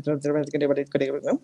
Yo quise hacerlo en, el, en, el, en la melodía de, eh, de, de, la obertura de Guillermo Tell, pero no me salió. Así de tan Lo intenté varias veces, lo intenté varias veces, pero no me salió. Este, pero igual me eché 50 páginas, pues, ¿no? Pero sí es bien rudo, si acabas así de, ¿no? Entonces, en realidad lo que entretiene es que tienes que estar a las vivas, porque además en cualquier momento dicen, por favor, rectificación de quórum. Y si te saliste, o sea, tenemos ahí una cafetería, si estás ahí tomando un café, si te estás haciendo pipí, si saliste a echarte tantito aire, no sé qué, pues pélate para adentro, pues. Híjole, Ana Francis. Horacio, ¿cuánto ha sido el tiempo que has durado haciendo qué con mayor amplitud? Es decir, ¿ha habido algún libro que te agarre, que te capture? Y dures 10 horas, 15 horas leyéndolo hasta que terminas o haciendo ejercicio? ¿O cuál ha sido una actividad que te haya obligado a consumir mucho tiempo en desahogarla? Estudiando, cuando era yo eh, jovencito y estaba estudiando, que tenía yo que, afianzar una técnica, porque pues, en la música clásica la técnica tiene que ser depuradísima, exacta, precisa, etcétera, etcétera. Entonces, eh, estudiaba yo ocho o nueve horas diarias, así sin parar, y ¿eh? nada más iba al baño y regresaba. Eso es lo máximo que he durado, pero es un desgaste tremendo. Claro, cuando tienes 17 y 18 años, pues lo puedes hacer, ¿no? Porque sí. Y luego los ensayos, también cuando tengo ensayos y estoy dirigiendo, a mí se me va el tiempo como agua y puedo estar tres o cuatro horas hablando, hablando, hablando, hasta que los músicos ya me dicen, por favor, tantito descanso, porque sí, mm. yo sí me clavo mucho. En lo que me encanta, que es dirigir y tocar, soy muy clavado. En todo lo demás, obviamente, pues sí, el ejercicio soy muy clavado, pero el cuerpo también no aguanta, entonces tienes que, dosificarte mucho, nada más, o sea, pues, finalmente. Y leyendo, sí, pero, pero como soy tan activo y siempre me estoy tratando de mover y todo, el hecho de estar leyendo fijamente eh, en un lugar, sí como que me desespero un poquito más. Y por muy absorto que esté con la lectura, sí, obviamente me tengo que mover. Gracias, Horacio. Fernando, el récord de clavarte en alguna actividad que no sea la fiesta, Fernando. Oh, bueno, pues. Este, luego, luego se te vio la cara de pilluelillo. Sí, iba a decir, no, pues nos echamos un reventón de tres días y bla, bla, bla. que hubo un cumpleaños, no, este. Mira, recuerdo con, con, mucho gusto porque hay pocos libros en la vida que uno eh, tenga no solo el tiempo, sino la disposición. Y me acuerdo que cuando leí el ensayo sobre la ceguera de Saramago, desde que abrí, me recuerdo que ha de haber sido un día como, pues qué, como a mediodía, y pues un día laboral y todo, pero yo ya no pude parar y no pude parar, y esa noche recuerdo que no dormí y al otro día, pues eh, hacia la tarde iba ya este, llegando al final del libro, y yo no quería que se acabara y me obsesioné mucho. Eh, pero también recuerdo que cuando era niño mi papá solía llevarme a ver películas y obras de teatro muy largas y el día que más se pasó de lanza, yo tenía como yo creo que unos 11 años, me llevó a ver a los teatros de la UNAM La Orestiada, que es la trilogía de Orestes, que duraba seis horas. Y, pues yo que era un niño muy aplicado y este y pues quería este, ser el orgullo de mi padre, pues me quedé ahí. Me acuerdo que hubo un intermedio de 15 minutos. Me acuerdo que actuaba un actor que se llamaba, se llama Leonardo Daniel, y todos así vestidos de griegos, y el coro griego, y todas, todas las, este, pues este espíritu trágico, que yo sí la viví como una tragedia, porque decía, ¿qué hora se va a acabar esta pinche obra? Ya no soporto a los mm. griegos y a, este, y a Eurípides y a todos los escritores de tragedias. Pero bueno, creo que fue la, la, la clavadez más, más tremenda que tuve, y finalmente no logró que me dejara de gustar el teatro, al contrario. Fíjate, a pesar de todo. Gracias, Fernando. Ana Francis, ¿en qué te has clavado mucho tiempo así que recuerdes y digas, híjole, este es mi récord de permanencia voluntaria en algo? Pues creo que igual que Horacio, ensayando, dirigiendo teatro, o sea, si de pronto en los montajes te avientas dos semanas metido en el teatro, montando las luces, no sé qué, y, y sí estás como súper clavado y te avientas, o sea, te vas un ratito a dormir el camerino en lo que cuelgan los focos, en lo que afocan, qué sé yo, y luego ya regresas porque tienes que estar viendo por escenas y, tal. Con el, digamos, con la realidad mexicana, tienes el teatro muy pocos días antes del estreno. Y en esos días tienes que ver un montón de cosas, pues, ¿no? Entonces, y, claro, los actores, actrices llegan y ensayan con tu 8 o 10 horas, pero el resto del tiempo tú estás trabajando con toda la demás gente y que si el video y que bla, bla, bla, ¿no? Y ahí, vale, no hay manera de, o sea, me súper enfoco, ¿no? Gracias, Ana Francis. Mm. Horacio, yo creo que las casas de apuestas deberían de incluir en sus eh, catálogos de juegos de fútbol y de carreras de galgos y quién sabe cuántas cosas, deberían de incluir también algunos episodios políticos que nos tienen aquí en la apuesta. ¿Qué crees, Horacio, que el presidente de la República debe ir o no a la cumbre de las Américas? Hi, I'm Daniel, founder of Pretty Litter. Did you know cats tend to hide symptoms of sickness and pain? I learned this the hard way after losing my cat, Gingy. So I created Pretty Litter, a health monitoring litter that helps detect early signs of illness by changing colors, saving you money and potentially your cat's life. Pretty Litter is veterinarian developed, and it's the easiest way to keep tabs on your fur baby's health right at home. Go to prettylitter.com and use code ACAST for 20% off your first order and a free cat toy. Terms and conditions apply. See site for details. Hold up. What was that? Boring. No flavor. That was as bad as those leftovers you ate all week. Kiki Palmer here, and it's time to say hello to something fresh and guilt-free. Hello Fresh. Jazz up dinner with pecan-crusted chicken or garlic butter shrimp scampi. Now that's music to my mouth. Hello Fresh. Let's get this dinner party started. Discover all the delicious possibilities at hellofresh.com.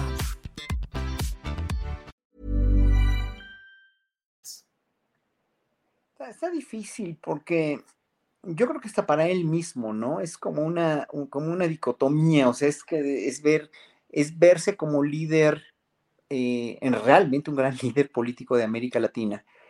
Y es también como pues, tentarle el agua a los camotes Estados Unidos, ¿no? Que está gobernado no por un hombre que está muy debilitado, como es Biden, y como es el gabinete de Joe Biden y como, como está el Partido Demócrata, pero también, eh, o sea, obviamente los partidos políticos allá son, pues, eh, igual de cuestionables que los de aquí, ¿no? Y los líderes de los partidos políticos allá igual que los de aquí Pero lo peor, la peor cosa este, de los Estados Unidos son los poderes que sí gobiernan Estados Unidos, son los que tienen la lana, los de las armas, los mismos del narco, que no se hagan tontos en verdad, ¿no?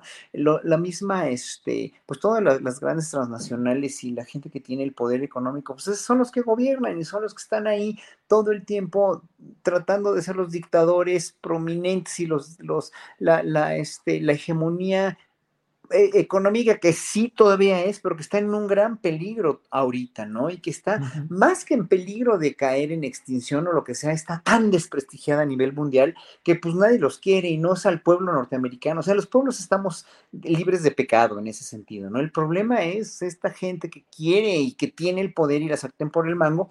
Y obviamente Andrés Manuel López Obrador no puede ni con lo de los, la migración, ni con lo de la cuestión este, económica, ni con el Tratado de Libre Comercio, ni con la distribución equitativa de la riqueza que él quiere y que se tiene que, dijéramos, que alinear a lo que ya está preestablecido, pues está entre dos fuegos, ¿no? Pero sus principios yo creo que los defiende bien en ese sentido. O sea, ya mañana o ya cuando se emita el comunicado que dijo hoy que necesitaba tener un comunicado oficial, ya sea por parte del, Departamento de Estado o del presidente Biden, pues obviamente decidirá ir o no ir. La presencia de México va a estar ahí, pero obviamente sí, sí tiene razón, no todos uh o todos rabones. Es América, son las Américas todas unidas, ¿no? Aunque haya diferencias y aunque esté tu peor enemigo ahí o tu peor contrincante o tu peor adversario, si tú quieres llamarlo así, como él dice que no tiene enemigos, si ahí está el peor adversario, pues discutan, hagan un, foro precisamente para discutir, pero incluyan a todos, porque no puedes no incluir a alguien, ¿no? Entonces yo creo que él tiene razón en eso, pero sí está bien difícil, obviamente, o sea, se cuida mucho en ese sentido, se cuida muchísimo en cada palabra que dice.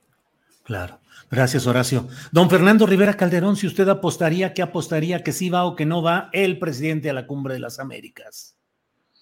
Pues veo, veo difícil que cambie lo que ya él había anunciado. No, no, no tengo registro de que, de que mueva su punto de vista y creo que Estados Unidos no va a invitar a los países, a todos los países eh, por lo menos Nicaragua, Venezuela, me parece que no, no estarán invitados. Y con Cuba, pues por más que hagan una concesión o logren mandar un representante, pues ya, ya de, las dos partes, tanto del presidente de Cuba como del presidente de Estados Unidos, pues no hay muchas ganas de, estar eh, juntos en un mismo lugar.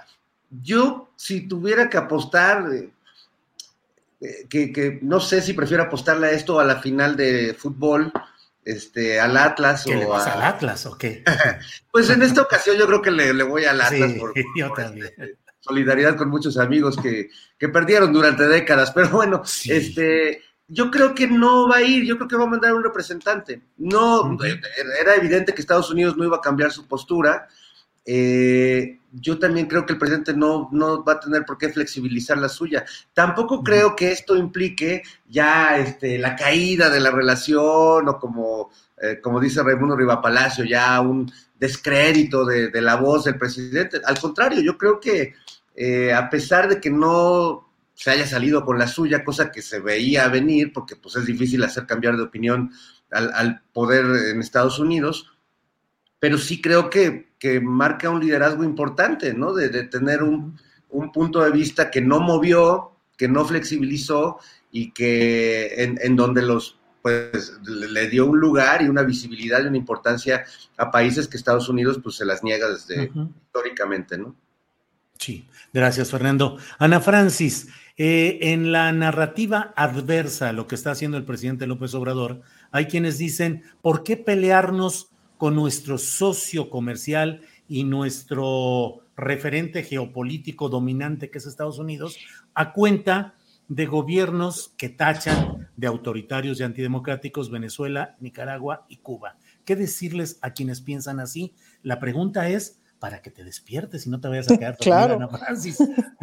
Pues yo pienso que que mi, mi, mujer dice que el respeto es como, es la distancia adecuada, espero estarla citando bien, la distancia si no te va mal en la casa. Exacto, la distancia adecuada entre dos personas. Esto no quiere decir que la distancia sea de este tamaño o de este tamaño.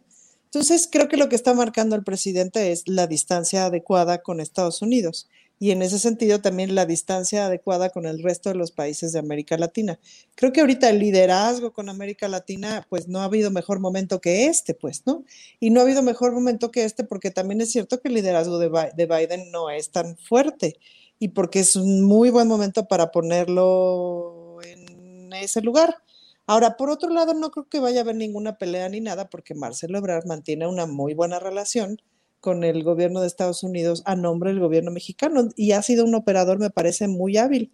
O como dice el presidente, me ayuda mucho, mucho me ayuda Marcelo. Entonces, creo que, e, es decir, lo que pasa es que también es colocar la cumbre en un terreno de temas, pues, ¿no? Al presidente le interesa colocar la cumbre en un terreno de temas que tenga que ver con el equilibrio entre Estados Unidos y el resto de la región, Estados Unidos, Canadá y el resto de la región. Y si ese no va a ser como parte de la agenda, pues entonces que la agenda sea lo que tiene que ser, temas migratorios, temas de, libre comercio, temas de etcétera, etcétera, etcétera, y se trabaje lo que tenga que, que, que trabajar. Es decir, seguramente va a haber reuniones de trabajo muy productivas con la representación mexicana, pero si lo otro no se logra, eh, pues creo que el, ahí, o sea, creo que está bueno que el presidente juegue, juegue esa pieza. Y, y, decir no incluir regímenes democráticos como Cuba, como Nicaragua, como Venezuela, evidentemente de Nicaragua puedo decir muchas cosas bien horribles porque lo conozco bien, em, y yo no lo invitaría, pero ni a la esquina pero pues la política mexicana no es así, se trata de la no intervención, de la inclusión, etcétera, etcétera, por un lado.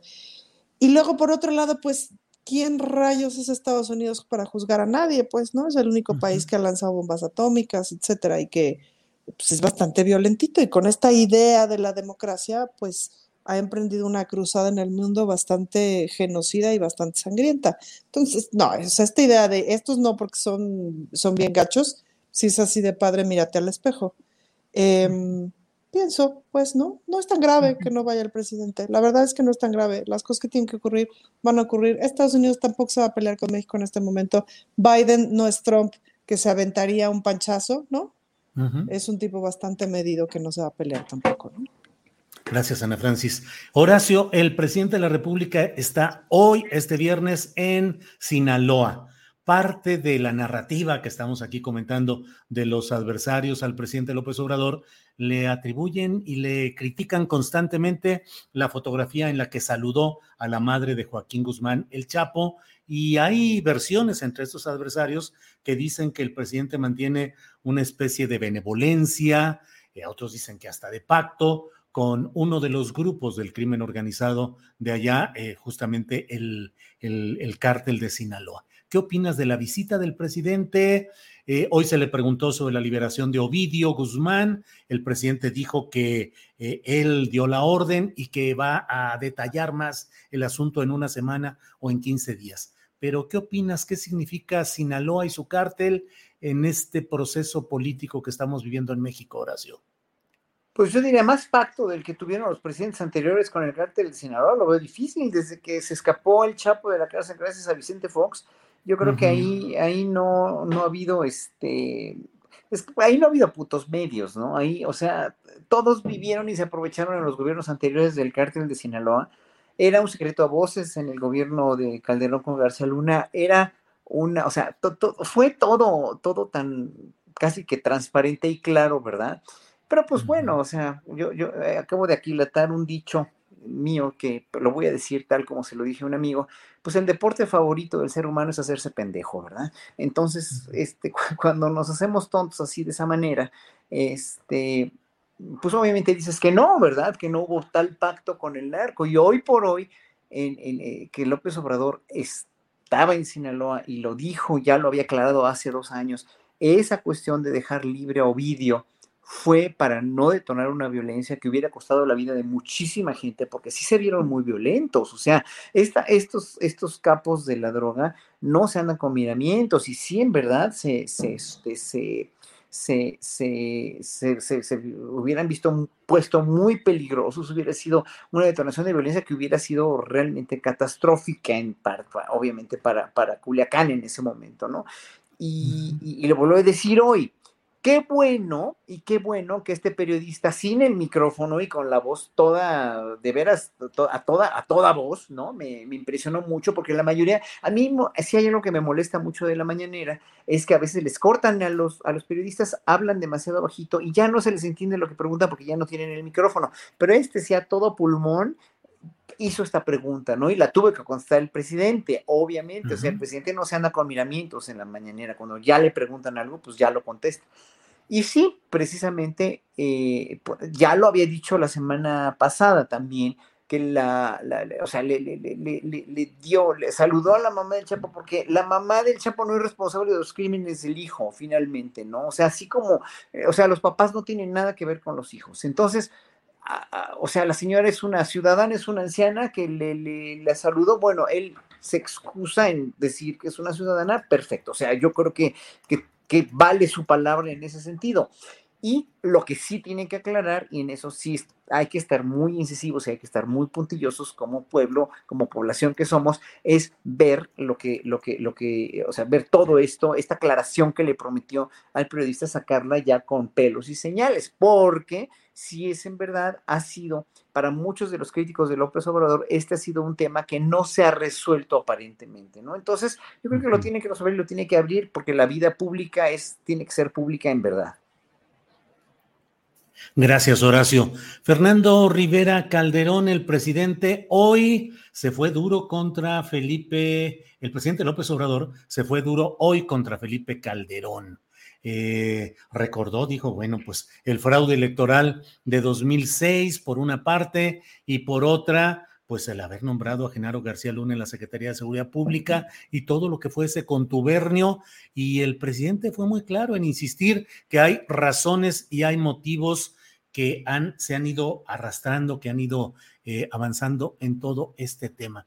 Pero el calderonismo, Fernando, sigue ahí presente. Calderón, Zavala, eh, mi punto de vista, pero ustedes lo dirán mejor, eh, pues es que hay un cinismo de parte de Felipe Calderón, de Margarita Zavala, que salen con una aureola de presunta inocencia, que es hipocresía frente a lo que sucedió durante la administración encabezada por este personaje michoacano, entonces panista, con la compañía de, de Margarita, que fue un factor de acompañamiento político, o sea, no es que ella estuviera simplemente en los pinos ahí eh, cuidando las rosas y las flores del jardín, sino que ella participaba políticamente a un lado, empujando e incluso en, algunas ocasiones coacheando, eh, asistiendo políticamente a Felipe. Eh, ¿Qué opinas, pues, de todo esto que está sucediendo y de la, de la supervivencia de estos factores políticos? Que a pesar de su pasado, ahora son los heraldos de la nueva, eh, de la avenida de las nuevas cosas en nuestro país, Fernando. Híjole, son los heraldos negros, me acordé de ese viejo poema de, César Vallejo, pero no, mira, creo que no les queda de otra más que negarlo todo, porque pertenecen a esa, esa vieja eh, guardia de, una doble moral eh, que, es apabullante, ¿no? E, es como, como aquel que te aconsejaba, no, no, si, si tu esposa te descubre con otra mujer en la cama, tú niégalo, pero si te va a estar viendo, tú niégalo de todas formas. Entonces, lo que pasa con los Calderón y con todos los que fueron parte de su equipo político, que por cierto están como rémoras pegados a algunos gobiernos estatales tratando de hacer negocios que puedan de algún modo eh, llevar agua a su molino, pues eh, eh, es que lo único que pueden hacer es justo negarlo, no asumir la responsabilidad de lo que hicieron para poder enarbolar estas banderas de, de pureza y de que van a salvar al país cuando ellos fueron quienes lo hundieron. Yo coincido hoy, hoy que el presidente digamos que, se calentó hablando del tema, porque vaya que, calienta lo que pasó con este país a partir del gobierno de Felipe Calderón, y pareciera que a muchos se les ha olvidado, ¿no? O, pienso en, personajes como Chumel Torres, que pone la foto de Calderón y diciendo, a sus órdenes, jefe, no usted dé la orden y salimos a, seguir matando este, narcotraficantes. Eh, Recuerdo cómo era el país antes de Felipe Calderón. Recuerdo cómo las carreteras empezaron a llenar de retenes y veías ya tanques de, guerra circulando por las avenidas de la ciudad. Eh, recuerdo cómo todos los ciudadanos durante su régimen nos volvimos objeto de sospecha y cómo eh, emprendió una guerra punitiva, sin estrategia y asociado, él sí, a un cártel con muchas pruebas y con eh, funcionarios detenidos en Estados Unidos, eh, con vínculos muy estrechos con el narco. Aquí se habla de que hay una relación del gobierno con, este, con el, crimen organizado a partir de dos hechos fundamentales que son el saludo del presidente a la mamá del Chapo y la liberación del hijo y el eh, frenar este operativo que yo creo que lo he explicado suficientes veces y me queda claro que fue una decisión de Estado y que fue una buena decisión en términos de cómo está la situación en el país. Pero bueno, para no ponerme tan denso, mi querido Julio, yo lo que más celebro de todo es que el presidente haya eh, rescatado un término que a mí me gusta mucho, porque mira, yo después de escuchar a Alito hablar, creo que eh, hay que reivindicar las viejas maneras de insultarnos. Entonces me encantó cuando el presidente les llamó cretino. Sí, son unos cretinos. Son, unos cretinos. Bellacos. Entonces me encanta que use estos conceptos para rápido, palurdos. Sí. bien, bien, bien. Bien, Fernando, gracias. Ana Francis, yo aprecio y la verdad entiendo, leo en el chat el aprecio de muchos de los seguidores de este programa en el sentido de que siendo tú parte de un proceso político específico como diputada de Morena en el Congreso de la Ciudad de México, tu inteligencia y tu capacidad de análisis van más allá de esta circunstancia específica que hoy estás viviendo. Es decir, tienes una historia y tienes una vida que avala tus puntos de vista. Y en ese sentido te pregunto, más allá de lo que se está viviendo hoy en el Congreso de la Ciudad de México, ¿qué tiene de trascendente el hecho de reformar el Instituto Electoral de la capital del país y qué consecuencias puede tener respecto al INE federal y algo que luego se nos queda un poco ahí atorado en el análisis eh, nacional, entre comillas, que son los organismos públicos locales electorales, los OPLE, que son como el INE chiquito de los estados, que tienen, desde mi punto de vista, pero ya tú nos dirás, los mismos vicios del INE nacional. ¿Qué significa esta pelea que se está dando más allá de los entretelones del Congreso de la Ciudad de México? Fíjate que hay una cosa que la gente no necesariamente sabe, o por lo menos yo no sabía hasta que llegué al Congreso de la Ciudad de México, que es que en muchas de las instituciones de gobierno hay plazas, ¿no? Que son específicamente para determinadas labores, ¿no? Digo, plazas de intendencia de labores administrativas, de estas, del otro, de aquello, pues, ¿no? Y estas plazas en muchos lugares son ocupadas por personas que ponen las personas que llegan a ocupar los cargos más altos de esa institución. Eh, por decir algo, en el Congreso de la Ciudad de México, cada uno de los diputados y diputadas se eh, este, ponen a un número importante de personas de las que trabajan en el Congreso.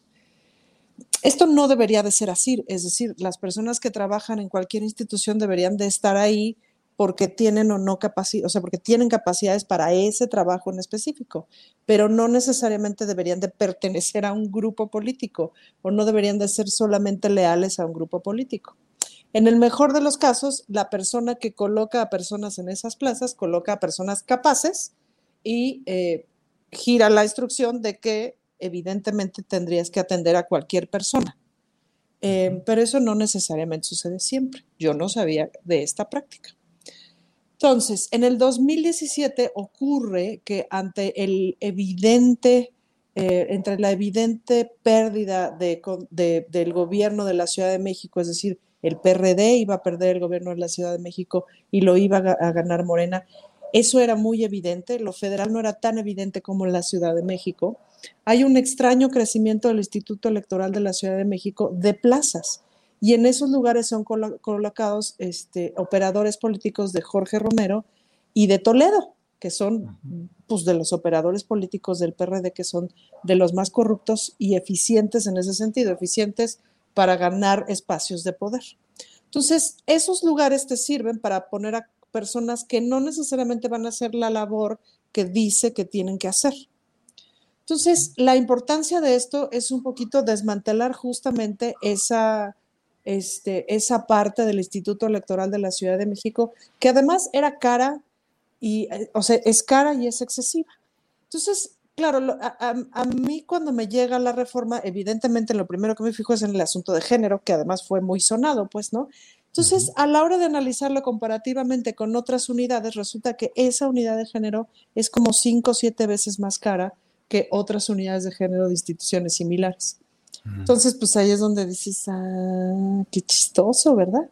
Y luego, generando tanta, este, yo, yo, o sea, yo ayer llegué al Congreso, no me llevé lunch, no me llevé mi, mi, mi, mi tenis y mi almohada, este, porque no pensé que iba a pasar esto, no pensé que íbamos a estar tantísimas horas, no pensé que les doliera tanto este asunto, pero sí es una pérdida de poder importante, de poder de operación. Ahora, y esto es importante entenderlo, esos han sido los usos y costumbres de la política mexicana. Entonces, esto no funciona así como que, como que tú tienes tu fábrica de Mercedes-Benz y corres a 300 empleados, a 300 mil empleados y ya hay que les corten la cabeza. No, estás hablando de un montón de personas, de un montón de usos y costumbres, de un medio funcionamiento de las cosas que se tiene que ir desmontando a partir de una, em, ahí sí, de una costumbre ética, a partir de una educación de ética, etcétera, etcétera. Pero esto no cambia de la noche a la mañana, pues, ¿no?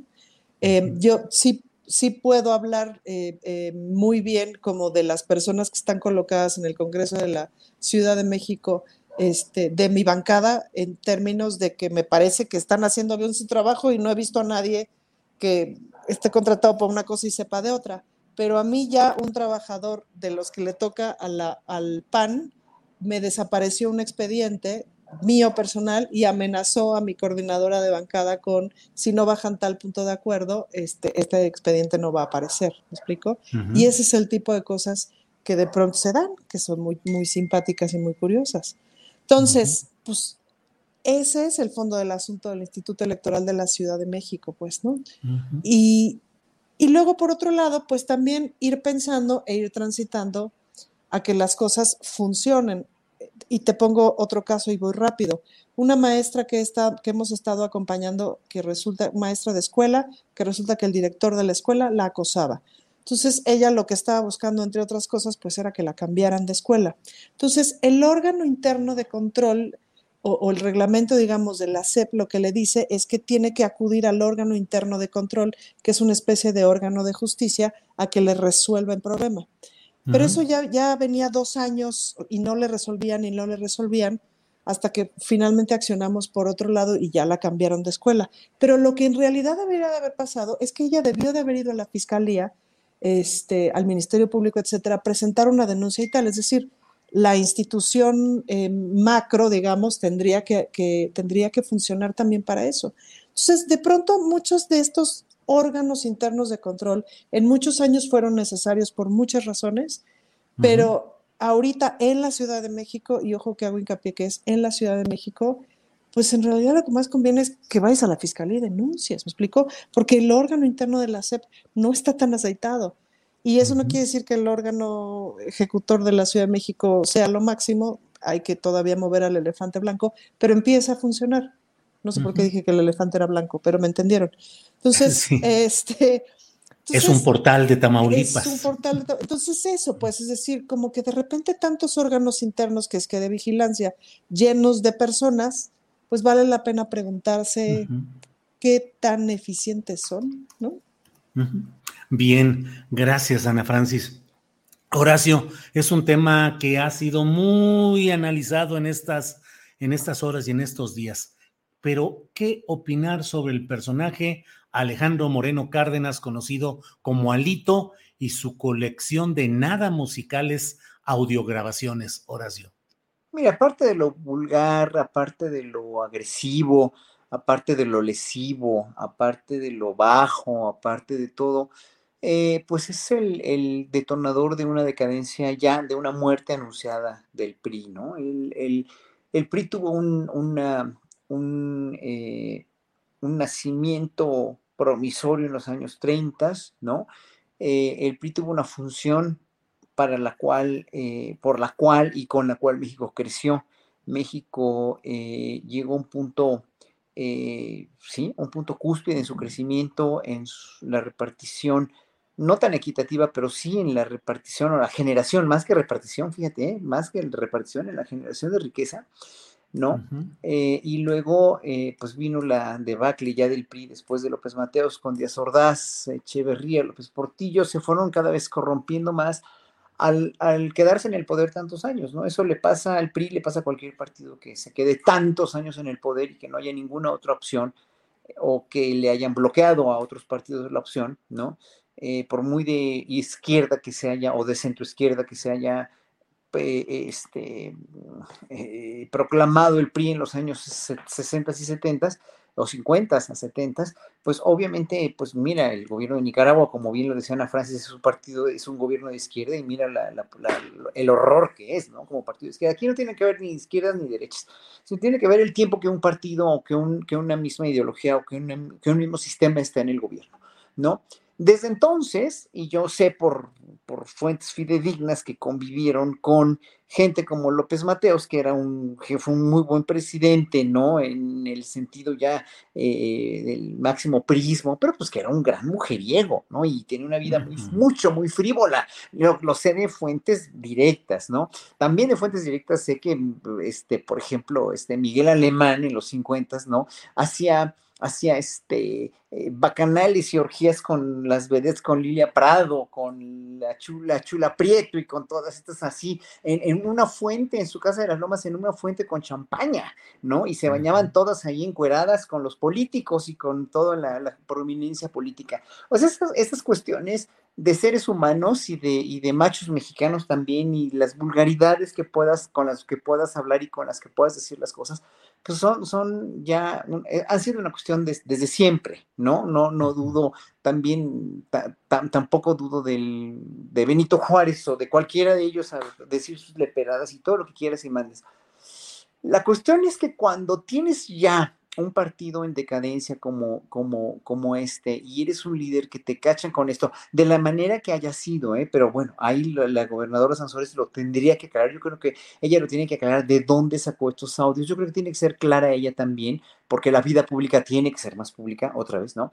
Y, y, el, y el, el, hecho de haber sacado estos audios que finalmente, pues sí, si quieren, obviamente han hecho un daño enorme al PRI más de lo que él mismo se hizo, porque el PRI ya estaba dañado por todas las acciones del PRI, pero la cuestión es que con estas con estos audios que sacó la gobernadora Sansores, yo creo que ahí, eh, eh, pues Alito ya se, se, se, dejó ver cómo es, ¿no? Y lo peor, el más escandaloso, pues es este donde amenaza, o más bien donde, donde, donde le quiere dar, este, yo esa palabra a mí me, da terror, pero bueno, este, donde quiere este, matar de hambre a, periodistas, ¿no? Y etcétera, etcétera, con estas vulgaridades y con esta manera de hablar que me recuerda mucho a, a Cabo en la CIF con, con Mario Marín, que son verdaderamente ya no de, no de de, de, líderes sociales o de líderes o de gente, es que son, son, son es verdaderamente de, gente de la mafia muy baja, ¿no? Porque yo conozco gente que no tiene educación, que no tiene escolaridad, que no ni educación, ni, ni, ni, cultura, ni escolaridad. Esas son tres cosas diferentes que no tienen nada que ver.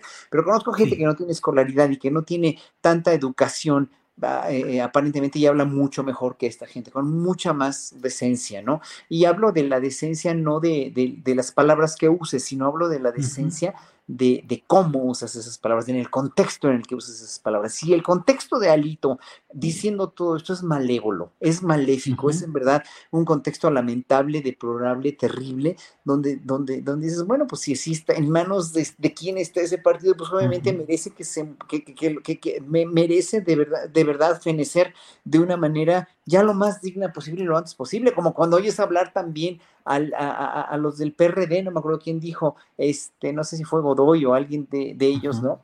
Que este, que el PRD iba a ganar las seis gubernaturas, ¿no? Cuando ves esa insensatez, bueno, ya digo, ya ni cómo ayudarlos, pero bueno, eh, también al PRI, también al PRI. Y, bueno, pues el PAN no anda, no canta mal las rancheras con las declaraciones que hace Marco Cortés y todo, y entonces pues no tenemos, ¿no? Y luego Movimiento Ciudadano con estas acciones que, que, hacen y con todo, o sea, no, no hay, no hay ni, ni, a cuál irle, ¿no? Obviamente Morena no es perfecto, pero pues yo no veo otra opción más digna de, para ganar las elecciones a gobernadores que esta, eh, que este partido, ¿no? Por muy en desacuerdo que podamos estar con muchas de las cosas que, que pasan dentro de Morena.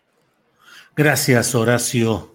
Gracias, Horacio Franco. Fernando Rivera Calderón, la, mm, digo, eh, lo que nos dice ahorita eh, Horacio me lleva a plantear algo que en una mesa de, esta semana, con mesa de periodistas, eh, quedamos incluso de platicarlo para una siguiente, que es la pregunta de decirnos, ¿de veras desaparece el PRI o se recicla en buena parte de Morena?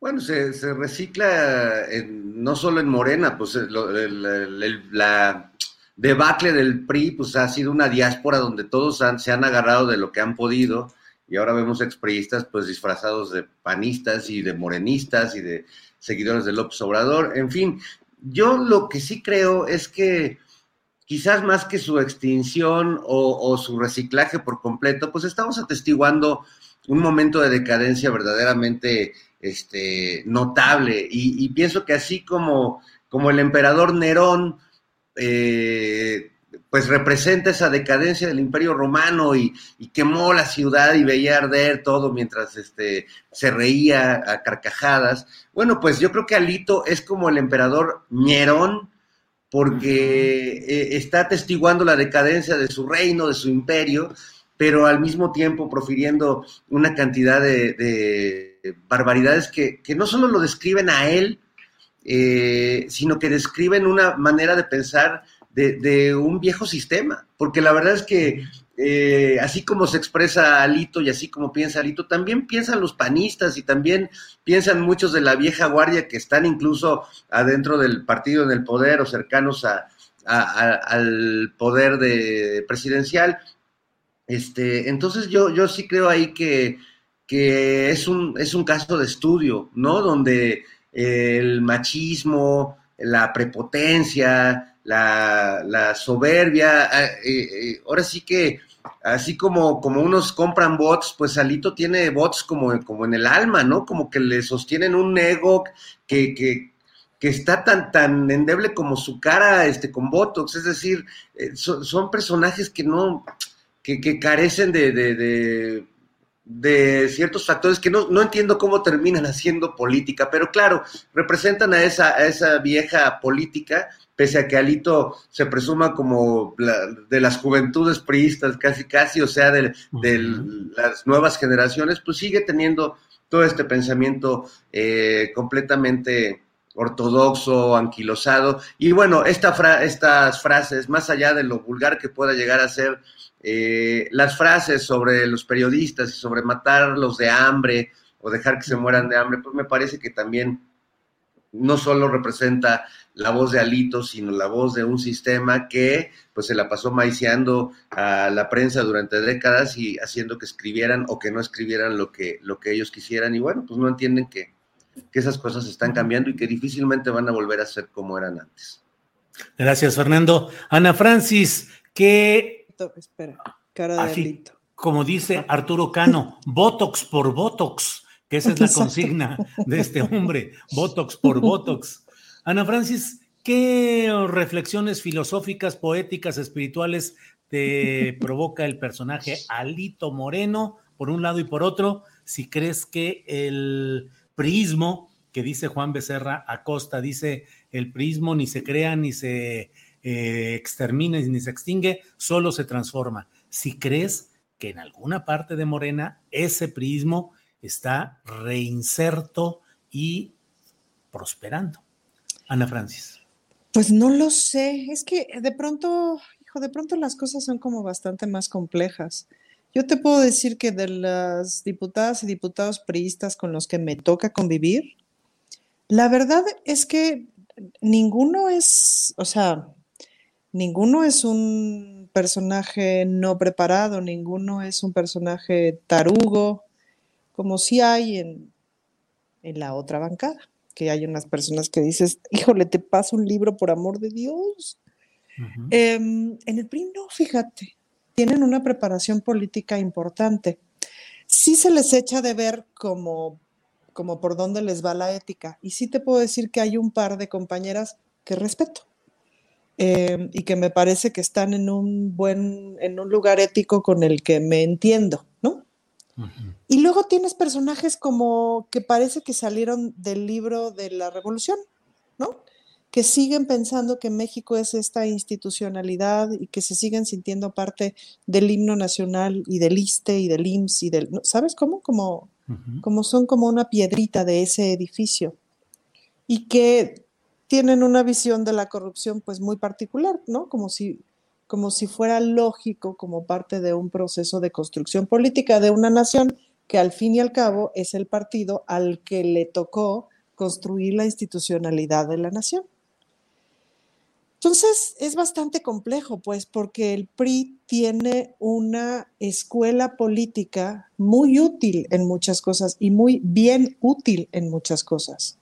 Em, lo que pasa es que hay una podredumbre inolvidable, por un lado, y también, em, pues, muchas redes tendidas, supongo, ¿no? Muchas redes tendidas de corrupción que están absolutamente enquistadas. Es muy difícil pensar que Alito Moreno es una buena noticia, muy difícil, ¿no? Pero es cosa de verlo, pues es muy difícil. Pero en ese sentido, yo pensaría que en realidad en todos los partidos, si se me permite la expresión, todos los partidos tienen su parte de priismo, o como decía Jesús a Rodríguez, el pequeño priista que todos llevamos dentro, pues, ¿no? Porque es una forma de hacer política que fue la que eh, se institucionalizó en México. Es como, es como, el PRI es como la heterosexualidad, digamos, ¿no? Es como, y a partir de ahí se empezaron a generar unas otras normas o unas otras, unas otras formas de hacer política. Em, entonces, pues hay partes de eso que funcionan, hay partes de eso que no es, o sea, que no habría que perder, hay partes de eso de funcionamiento institucional, de saber cómo hacer cosas que no habría que perder. Si le quitaras la corrupción, a lo mejor perdería su identidad, pero espero haber sido más o menos clara. Es complejo, pues. Sí, sí, sí, es complejo y ya en otra ocasión a ver si platicamos de eso, Ana Francis, de cómo, de preguntarte si antes de entrar a conocer la entraña de la vida mm. política, pensabas igual o si el conocimiento directo te fue haciendo cambiar y te fue totalmente, totalmente. totalmente. Ya creo que podemos dedicarle un buen mm. rato a eso en nuestra próxima emisión porque resulta que ha llegado la hora cuchi cuchi de decirle al canal 22 gracias por habernos permitido estar por aquí. Gracias canal 22 desde la mesa del más allá, con el Botox por Botox que hace Ana Francis Moore, con las caras que hace Horacio Franco, con las que yo también hago y con este alebrije que pone aquí Fernando Rivera Calderón. Gracias, Canal 22. Nos veremos pronto, amiguitos. Adiós. Bueno, pues seguimos adelante. Gracias, Ana Francis. Esa es una cosa que podemos un día ir viendo con más eh, detalle. Horacio, eh, pues llegamos a esta parte en la que seguimos en nuestro canal de YouTube, pero yo creo que es momento de ver postrecito lo que tú desees agregar, en la reflexión dulce o amarga en estos peculiares postres de este programa, Horacio. No, ya me corrigieron, no fue, no fue Leonel Godoy que dijo, pues Leonel Godoy es del, de Morena, el que dijo esto de, de, que el PRD iba a ganar, ¿no? En las gubernaturas. creo que fue Julián Rementería quien dijo eso del PAN o de la, de la coalición, pero bueno, se hacen ilusiones, pues, ¿no? Yo nada más quisiera decir que con lo discutido que está el triunfo de, de, la, de la maestra Rubalcaba en Aguascalientes y en Durango también, yo creo que en estas dos semanas la población sí se va a informar, o sea, ya ahorita, hoy por hoy, y como lo he dicho, como lo he dicho siempre desde hace más de dos años, uno de los grandes logros de la 4T y de Andrés Manuel López Obrador eh, es precisamente la politización más profunda del pueblo mexicano. Ya el pueblo dejó con la 4T la apatía de decir de antes de, este sexenio, que pues eh, opinar de política o hablar de política o pensar de política incluso no servía para nada porque los políticos siempre van a hacer lo que se les pegue la gana, ¿no? Y que siempre va a haber corrupción y que siempre va a haber este va a haber totalmente malos manejos por parte de los políticos y tranza y robar.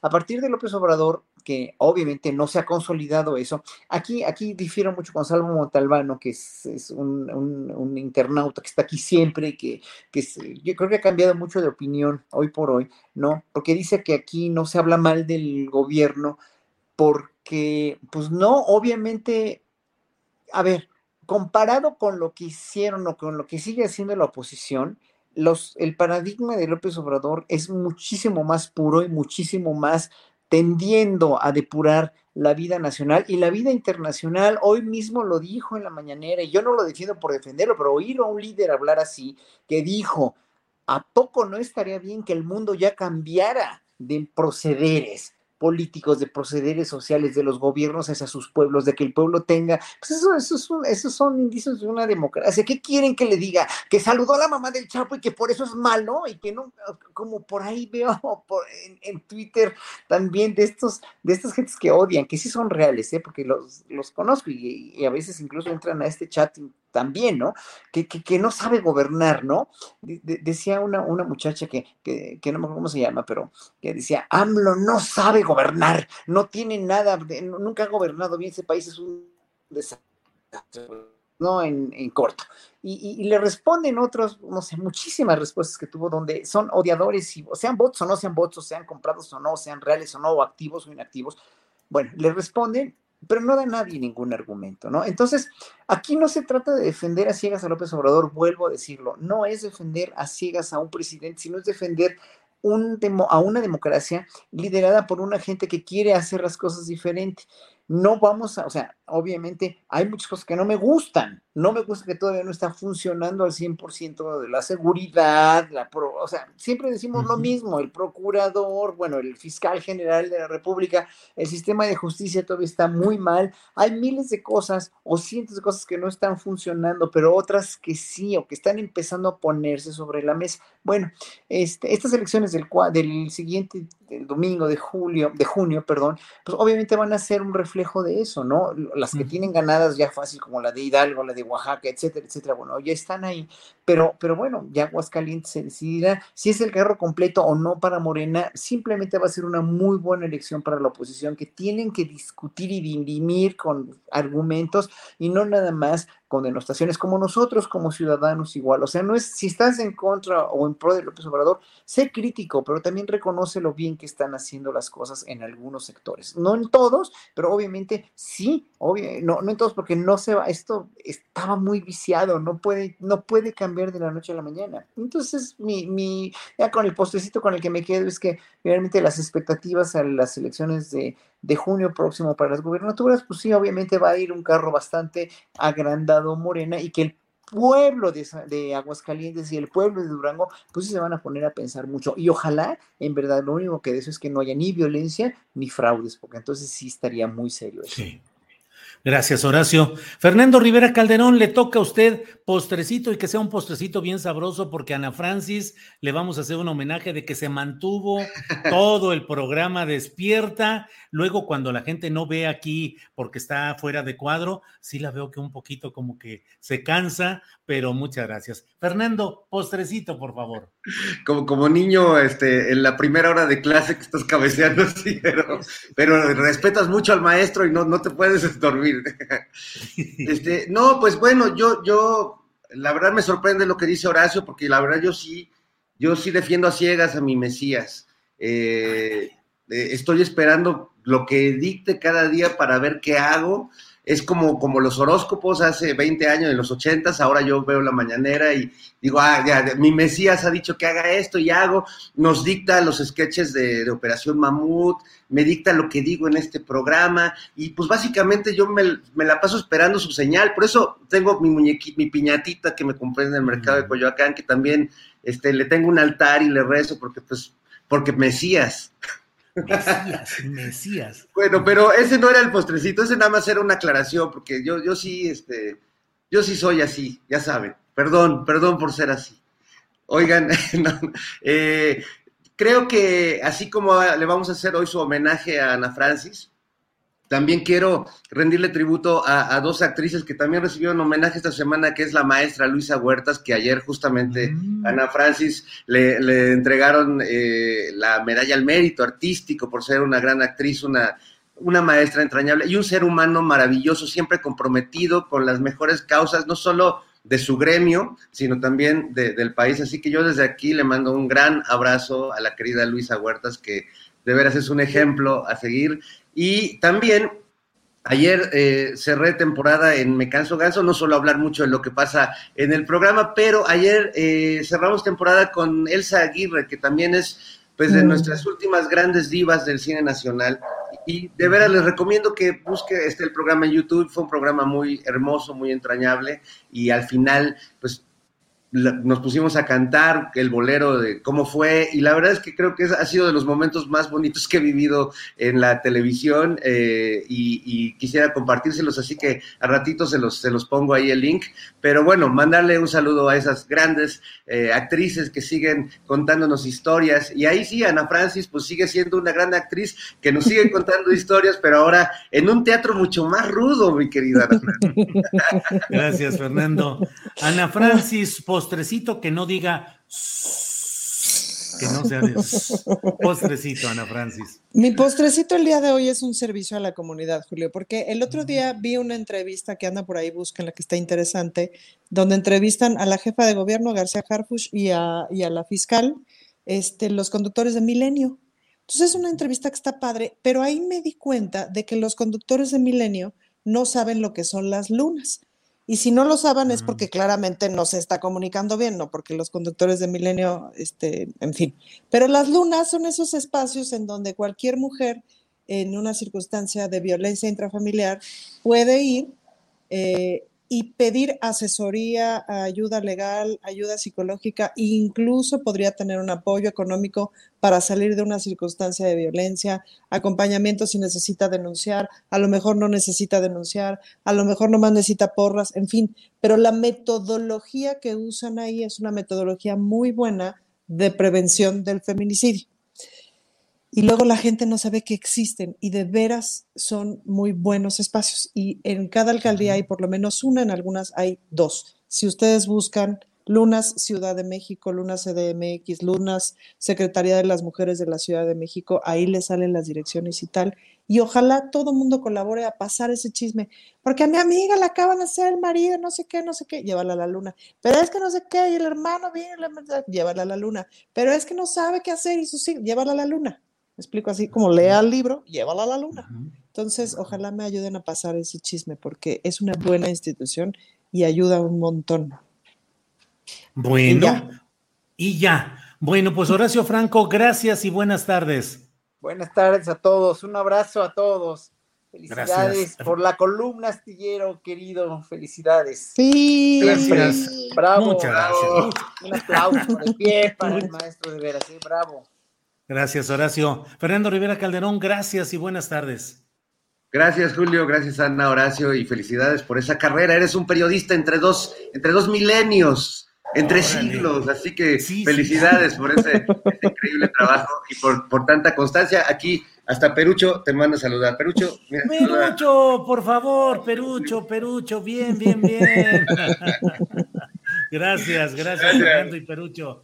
Ana Francis, gracias, gracias por haber estado, que yo sé lo difícil que es luego ya en este tramo final aguantarse cuando ya está uno con ganas de descansar. Gracias, Ana Francis. Muchas gracias, los quiero amigos. hasta luego, gracias. Bye. Bueno, pues eh, miren ustedes lo que son las cosas, además de lo que estamos viendo y todo lo que hemos escuchado, platicado, hay el regreso a cuadro de nuestra compañera Adriana Buentello, que estuvo, pues que todavía está con ciertos eh, malestares derivados del famoso y nefasto virus, pero bueno, Adriana ya está de regreso y mucho le agradecemos que esté aquí nuevamente. Adriana, buenas tardes, ¿cómo estás, Adriana? Bien, pues fíjate que sí da una zarandeada de pronto fuerzona, con todo y vacunas, híjole, sí pasé unas 10 horas ahí medio feillas el, sábado, porque además me agarró en sábado, eh, Julio, y sí, este, uno dice que hubole, que hubole, imagínate, de verdad, qué bueno que saliste adelante, Julio, porque quizás si no uno no pasa esto, no, no entiende eh, lo que pues, hace este virus en el cuerpo y a ti te tocó sin vacuna. Sin vacuna. ¿Sí? Qué, fuerte. Eh, pues en realidad no, digamos, no me puedo quejar, no eh, pasó a mayores. pero sí, este, como una, le decía yo a mi mamá, una, entre una gripa, una bronquitis y un, este, nunca me ha dado influenza, pero bueno, lo que supongo que puede ser una influenza juntas, este, potenciadas de pronto, y, pero bien, la verdad es que eh, no, no pasé realmente nada complicado me escucho todavía un poco mormada y sí, de, ese mismo día, fíjate, Julio, el sábado sí sentía como que los pulmones ardían y yo dije, ay, ¿qué estarán haciendo allí el virus en mis pobres pulmones? A ver qué tal, a ver, vamos a ver en las secuelas o en los estudios posteriores qué tal este, resulta, pero fíjate que bien, no, nunca perdí yo, o hasta el momento no he perdido la energía, y, al contrario, la verdad es que ayuda mucho tener actividad y estar este, contenta y estar, recibí muchos mensajes, mucho apoyo de ti, de, toda la familia y la tripulación astillero. Este, es, muy bonito recibir todos esos mensajes y claro que ayudan. Así que, pues nada más me escuchan así como este, un poquito mormada. No sé si todos por acá este, se, se acuerdan de, esa, de ese enunciado que todos usamos cuando este, cuando verificamos si estamos mormados de mi mamá me mima. mi mamá me mima. Mi mamá me dice, estoy mormada. Muy bien, Adriana. pues qué bueno que estás de regreso, qué bueno que estás saliendo. Eh, y bueno, como tú lo dices, ayuda el estar activa y el estar participando. Adriana eh, participó, manejó, estuvo atenta a la producción de los programas de estos días a pesar de que una voz del Ruquenial de esta familia le insistía y le decía a Adriana, Adriana, descansa, Adriana, eh, tienes que desconectarte, descansa. Y Adriana estuvo atenta, atenta a todo lo que fue la producción de esta semana. Así es que muchas gracias, Adriana, y pues a seguir adelante. No, al contrario, y además estoy en casa, así que si tuviéramos que a lo mejor trasladarnos a, ciertos lugares, además de los riesgos, obviamente que, no sería posible, pero no, muy cómoda aquí, la verdad, y muy, muy apapachada virtualmente por todo mundo, y, eso por supuesto que siempre ayuda, Julio. Así que vamos a cerrar ya este programa, pero no sin antes irnos con las recomendaciones, porque cerramos con broche de oro. Tenemos a nuestra querida María Hahnemann, tan galardonada, tan talentosa, nuestra queridísima María Hahnemann, que ya está lista, Julio, por acá. Así que adelante, María, ¿cómo estás? Muy buenas tardes. Hola, primero que nada quiero felicitarte, Julio, por este festejo tan grande de tus 50 años como periodista y 25 de astillero. Que vengan muchos más. Mil gracias por todo, mil gracias por esta oportunidad. Y a toda la familia y tripulación astillada, muchas, muchas felicidades. Y luego me mandan tele. Julio, Adri, esperando que te recuperes al 100. Y hoy, último viernes de mayo, y ya casi siete meses de la muerte del compositor mexicano Mario Lavista, todos sus cuartetos de cuerda, que son ocho en total, se han tocado en la sala Manuel M. Ponce del Palacio de Bellas Artes. Estos cuartetos se tocarán por primera vez de forma conjunta y consecutiva en tres conciertos que ofrecerán los cuartetos latinoamericano y de cuerdas José White el 3, 4 y 5 de junio a las 18 horas en la sala Manuel M. Ponce del Palacio de Bellas Artes. No se lo pueden perder. Además, interpretarán obras de Debussy, Ravel y Mozart. Los boletos en taquillas del Palacio o en Ticketmaster. Y para los amantes de la trova, el 6 y 7 de junio se presenta en el Auditorio Nacional el cantautor cubano Silvio Rodríguez, con su tour La Espera Terminó, en el que dará a conocer su nuevo material discográfico. Para La Espera, dedicado a sus amigos que ya han muerto. Además, dará un concierto totalmente gratuito en la plancha del Zócalo. ¿Cuándo? No se sabe, pero será en este próximo mes de junio. Y nuestros amigos de Lofunam hoy estarán de estreno con una obra del querido maestro Márquez llamada Rumba Fugata a las 8 de la noche. Tendrá lugar en la sala Nezahualcóyotl el concierto titulado Vientos Intercontinentales, donde se realizará el estreno mundial. El concierto estará a cargo de la Banda Sinfónica de la Facultad de Música del UNAM, dirigida por el maestro Luis Manuel Sánchez, y participará el ensamble Barcelona Clarinet Players, formado por miembros de la Banda Municipal de Barcelona. Promete ser un gran concierto. Boletos ya en taquilla de la NESA. Y les quiero contar de una mexicana muy muy talentosa y que día con día va dando pasos muy firmes en la ópera a nivel mundial. Ella después del pico grande de la pandemia va a regresar a varios festivales que se dan en Salzburgo. Estará en el Barbero de Sevilla, la Gala de Carmencita y Amigos, con Parite Escenario con Plácido Domingo y Cecilia Bartoli. Estará bajo la dirección escénica de otro gran mexicano, Rolando Villazón, en fin. Ella es Rebeca Olvera. Hola Rebe, muchísimas gracias por darme unos minutos. Sé que andas a tope con ensayos. Es un placer eh, platicar contigo, María Hermosa. Qué alegría ver tantas actividades ya para estos próximos meses. ¿Cómo te sientes con tanto que hacer? extremadamente feliz. No podría sentirme más agradecida de tener la oportunidad de estar en este lugar y con esta gente que me acompaña, con la que tengo la oportunidad de compartir el escenario. Estoy feliz. Rebe, como mujer mexicana, cantante de ópera con una carrera firme en Europa, ¿ha sido complicado? Yo creo que te dediques a lo que te dediques, eh, siempre será complicado en la manera en la que tú lo decidas finalmente estoy haciendo algo que me apasiona, que me gusta muchísimo, y entonces es algo que he disfrutado mucho, es un proceso eh, que como en todo tiene sus altas y sus bajas, pero es una carrera que me ha dado muchas satisfacciones, así es que podría decir que el balance final es más, más eh, positivo que negativo. ¿Qué nos aconsejas a las mujeres mexicanas que queremos destacar en el ámbito de las artes?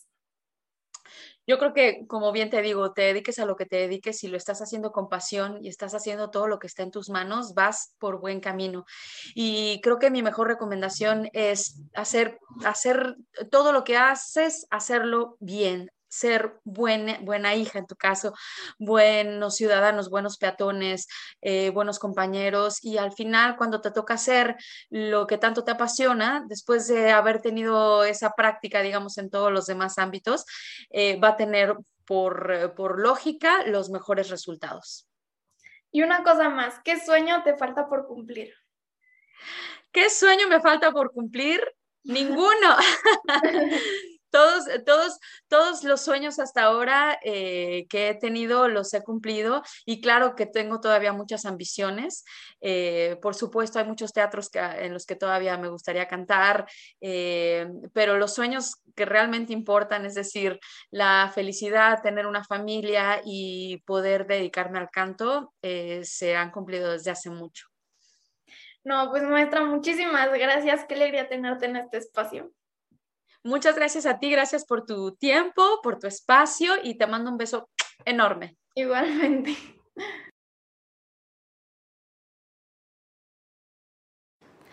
Pues ahí la tienen, Rebeca Olvera. Y es todo por hoy, pero antes de irme les quiero recordar a la audiencia que Astillero Informa es un proyecto que se autosustenta y vive gracias a sus aportaciones. Aquí las cuentas por si quieren donar. Y ahora sí ya me voy. Los invito a seguirme en las redes. Me encuentran en Facebook, Instagram, Twitter, Spotify y YouTube como María Hahnemann Vera. Les deseo a todos un feliz y musical fin de semana. Y si tienes un sueño, no te rindas. Muchas gracias a nuestra queridísima María Hahnemann y nos vamos de volada con Jesús Taylor. A ver qué novedades hay en las plataformas digitales. ¿Cómo estás, Jesús? Muy buenas tardes. Todo muy bien, Adriana. ¿Cómo estás tú? sí, por acá ya me dijeron, Adriana tiene bocos. tiene bocos, pobrecita. Cuando llegue Navidad dice, ¿dónde da para mi Navidad? Hay que vencer. no, qué bueno que estás mejor. La risa nunca se te ha quitado, eso es bueno. El ánimo y bueno, pues me da gusto que ya estés de regreso. Un saludo a Julio una felicitación por sus 50 años de periodismo y 25 de la columna astillero. Realmente eso habla mucho de su persona, de su calidad, de su profesionalismo, pero yo creo que más de su persona, ¿no? Esa perseverancia, esa lucha que tiene todos los días, incansable, don Julio. y a su familia también. Pues querida Adriana, este, tenemos una recomendación, me voy a ir por una recomendación, para mí es una recomendación muy agradable, porque luego digo cosas, recomiendo cosas muy fuertes, y es una recomendación que tiene su drama, tiene obviamente una, fuerza la película, pero a final de cuentas para mí termina siendo una película de esas de lucha y de amor, fíjate, termina siendo una película de amor. El título de la película que les quiero recomendar es Una mente brillante. El título original en inglés es A Beautiful Mind.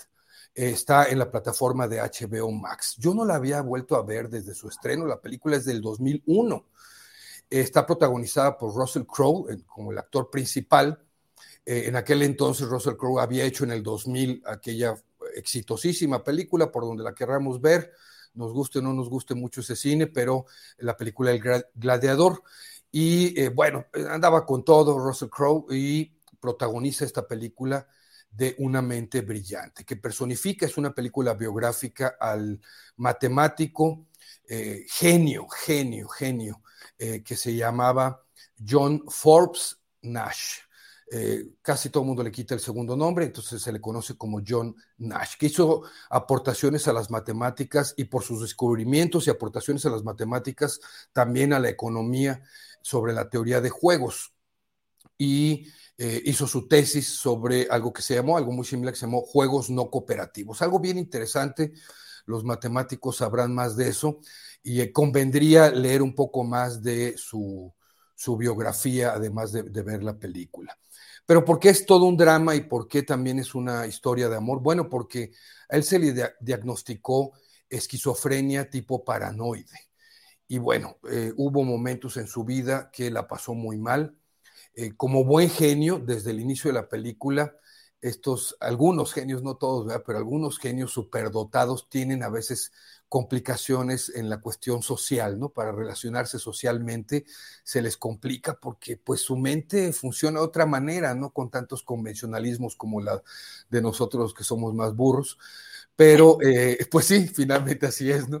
Y ellos pues no, no, no ofenden, pero son así, ¿no? Son, son simples, muy racionales pero además con esta enfermedad pues le fue bastante mal. A mí me gustó ver la película nuevamente porque ya sabiendo el final y ya sabiendo muchas cosas, eh, me gusta que cuando la vi la primera vez, muchas, muchas pistas que nos daba la película, pues se te pasan y solamente las descubres al final. Y ya viéndolas dices, mira, sí me estaban dando esta pista, me estaban dando otra pista, y, pues eh, obviamente está hecha para que no te des cuenta, sino ya avanzada la película. ¿Y por qué de amor? Y es algo que se menciona ahí, se ve en la película de una forma velada, pero la verdad es que él, se casó con una mujer que se llamó Alicia Lardé. Su segundo apellido era López, era de origen salvadoreño, y ella era física. Y ella abandonó su carrera de física y aparte le gustaba pintar para cuidar a su esposo John Nash. Y creo que eso es sumamente importante. Algo que no se menciona en la película es que ella también, eh, dentro de esta, dejar a un lado su profesión de física, eh, pues tuvo que cuidar a su hijo también, al hijo del matrimonio, que también fue diagnosticado, no sale esto en la película, les digo, con esquizofrenia. Así que es una mujer que eh, tiene un significado importantísimo en la vida de su esposo, de John Nash.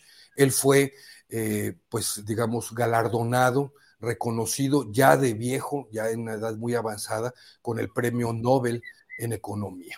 Es una película que vale mucho la pena verla, se puede ver en familia, obviamente con niños pequeñitos pues hay que explicarles muchas cosas o ya cada quien decidirá. Una mente brillante que está en la plataforma de HBO Max. Esa es la recomendación para el día de hoy para pasarse también un buen, buen rato. Uy, pues yo sí la vi hace tiempo y la verdad es que sí remueve mucho los sentimientos, pero además bien interesante el enfoque, creo que también eh, es importante asomarse a estas dinámicas eh, o estas películas que reflejan quizá un poco, por lo menos podemos tener mayor empatía, em, quizá algo como dices tú, los que somos este, más burros, para ver cómo funcionan justamente pues otras mentes, ¿no? Que no es, eh, muchas veces se estigmatizan de manera muy fácil pero que en realidad hay algo hasta maravilloso y complejo allí. Así que muy, muy buena recomendación. Y Jesús, eh, te vemos en un ratito más tus redes sociales. Sí, mis redes sociales, Taylor Jesús en YouTube, Taylor Jesús Twitter, Instagram, Jesús Taylor Cine en TikTok y lo que Taylor se llevó en Facebook. Al ratito, en, hoy toca Netflix eh, una película muy fuerte, muy dura, basada en un hecho real sobre un secuestro a tres mujeres. Y mañana una película en Prime Video, les espero mañana. Eh, todos los videos se publican a las 3.30, una película que es una comedia romántica muy, muy buena, de esas que yo considero que son muy buenas y en temas que casi no toco yo, pero vale la pena verla, así que ahí los espero. Perfecto, muchísimas gracias Jesús, te vemos en un ratito, un abrazo y hasta el próximo viernes. Un abrazo, cuídense. Gracias a Jesús Taylor y vamos a ver qué hay en lo teatral con Javier Nieto. A ver qué sorpresas nos tiene. ¿Cómo estás, Javier? Muy bien, Adriana. ¿Cómo estás? ¿Cómo te trata el clima la Ciudad de México? Pues ya está ahorita un poquito tranquilo, porque de pronto sí se le aloca y no uno no sabe si ya le subió otra vez la temperatura o no. Sí, hay que poner nuestra sección del tiempo ya de manera oficial, ¿no? con datos duros, grados Fahrenheit y centígrados. Exacto, exacto. Así es, Javier, ¿qué, hay de, nuevo este fin de semana? Pues muchas cosas. Fíjate que esta semana falleció Luis Enrique Gutiérrez Monasterio, mejor conocido como Lego, eh, un dramaturgo, ensayista, pues, sobre todo es muy conocido en el medio por este, pues, como dramaturgo, originario de, Jalapa. Este, falleció hace unos días después de una larga enfermedad que, le aquejaba. Eh, sus obras más conocidas, entre tantas, es este, Las chicas del tres y medio floppy, Sensacional de maricones, Civilización, de bestias, criaturas y perras, etcétera. Ganador de, de todos los premios habidos y por haber, el Premio Bellas Artes de Obra de Teatro para Niños 2016, el Premio de Dramaturgia Juan Ruiz de Alarcón 2014, el Manuel Herrera de Dramaturgia 2006, etcétera, ¿no? No nos este, alcanzaría la sección para, hablar de todos los premios que, ganó Luis Enrique Gutiérrez Monasterio, alias Legon. Eh, pues descanse en paz, eh, la comunidad teatral lo, recuerda eh, y lo reconoce como uno de los grandes dramaturgos de la de la nueva ola. Y pues bueno, pues vamos a las recomendaciones teatrales. No sé si a ti te gustan los musicales, mi querida Adriana. Eh, a mí en los particular no me encantan. ¿Por qué no te encantan? Pues porque se me hacen melosos, como melcochosos, así como cursis. fíjate que fui a ver uno bien padre, que fue como la excepción a la regla, que se llama You're in Town así en inglés, porque en español se oye muy fea la, traducción literal, que es este, la ciudad de la orina. ¿De qué trata Urinetown, este musical que sobre todo tiene un gran sentido del humor? Trata sobre una ciudad donde el agua es controlada por un Estado totalitario, por una multinacional eh, fascista, y no ha llovido en 20 años. La poca agua que queda, pues es controlada por, por estos seres. Eh, ¿Qué pasa que con tanta escasez de agua? Que de pronto este, nadie tiene acceso a los baños privados.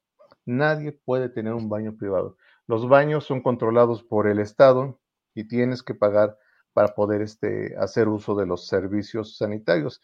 Y pues el pueblo cada vez es más pobre y más pobre y suben las cuotas para poder usar los, los sanitarios suena absurda la anécdota de, la historia, pero créeme, es, la vida real es, es mucho, mucho, pero ahorita te cuento por, porque eh, este, entonces el pueblo se subleva, se subleva y decide eh, ir contra este estado totalitario y fascista que abusa de las necesidades fisiológicas del pueblo para poder exprimirles hasta el último centavo. Es un musical divertidísimo, eh, que no se toma en serio ni siquiera ellos mismos, constantemente rompimientos de la cuarta pared, es autoparódico, eh, no son este, el mismo elenco de, actores y cantantes de musicales de siempre, es un, elenco eh, muy, muy talentoso, muy versátil, y hacen, se apoyan sobre todo en una en las voces y en una crítica inteligente y, cómica. Una, es una gran, gran comedia de, musical. Eh, Town se presenta de viernes a domingo en el Teatro Milán, en horarios de teatro ahí en la colonia Juárez. Y te comentaba que la realidad supera a la ficción, este, porque en esta obra, por ejemplo, en You're Town, eh, si la gente hace, va a hacer pipí, pues en los arbustos o en los árboles, es multada, es multada y, este, y encarcelada y o exiliada. Entonces, para obligarlos a hacer este uso de los sanitarios del, gobierno. Esto me recordó a las carreteras de nuestra amada República Mexicana. Este, no sé si sepas que no puedes hacer pipí ni en un arbusto, ni en un arbolito en la carretera. Tienes que hacer uso de los servicios sanitarios que se encuentran en cada caseta o en intermedio de las casetas, que son este, y tienes que pagar, evidentemente, y que son este, los baños más sucios de, del multiverso conocido y por conocer. Entonces, este, parece anécdota, pero es realidad. Eh, bueno, la otra recomendación rapidísimo es cuando canta un alebrije.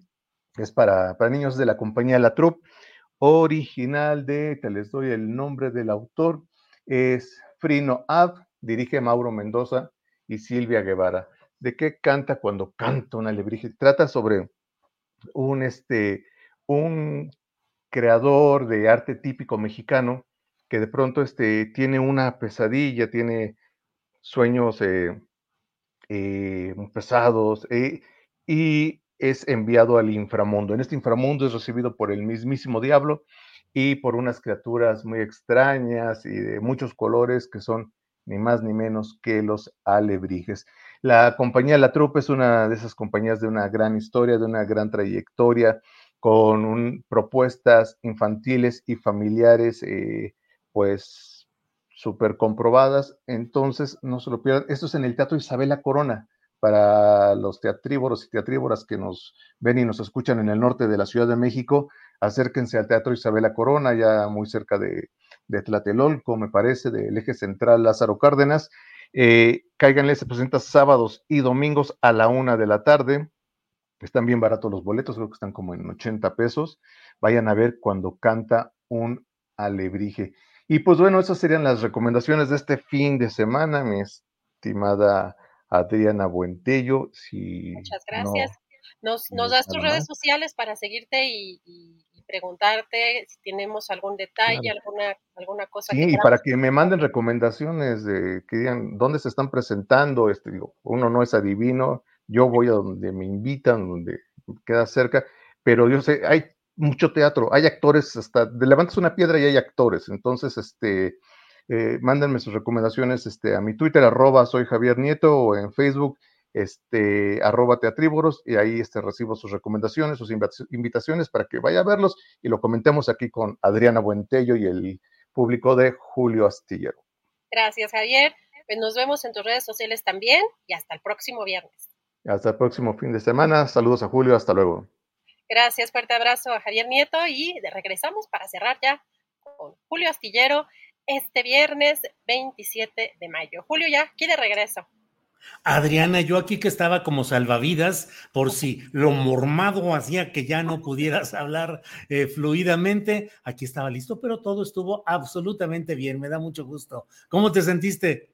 Bien, pues es que dicen por acá que tenía bocos, pero no, o sea, no hay nada más que no sé, este, supongo que es la inflamación, me imagino. Siempre, no sé si te ha pasado este, Julio, yo tenía, mi mamá me había comprado de chica un libro que hablaban como de las infecciones, pero era como una caricatura y que se hacían minúsculos unos personajes para ver qué pasaba dentro del cuerpo durante las infecciones. Entonces me quedó esa curiosidad de cada vez que tengo algún problema, ¿qué estará pasando allá adentro? O sea, como para meterme y ver qué, qué, cuál es el problema, dónde se repara.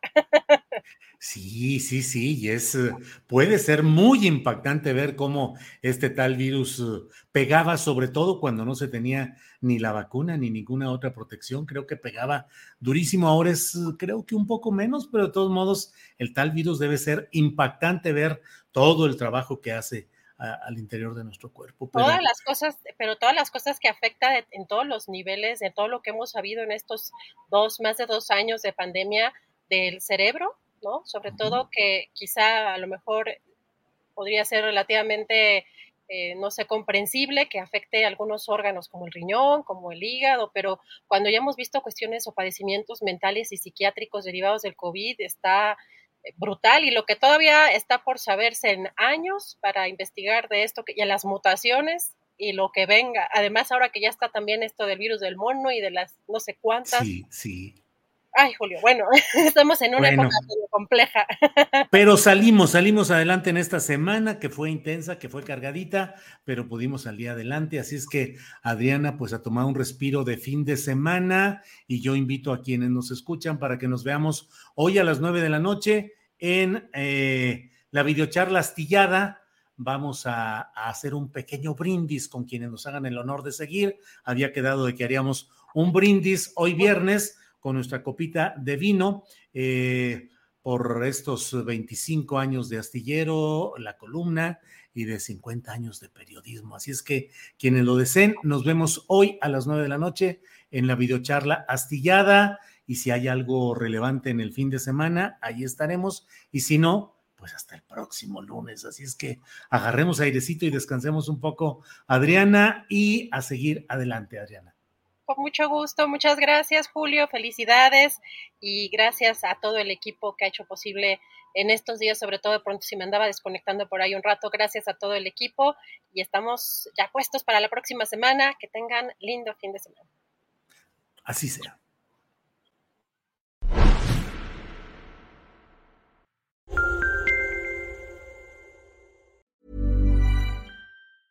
Ever catch yourself eating the same flavorless dinner three days in a row?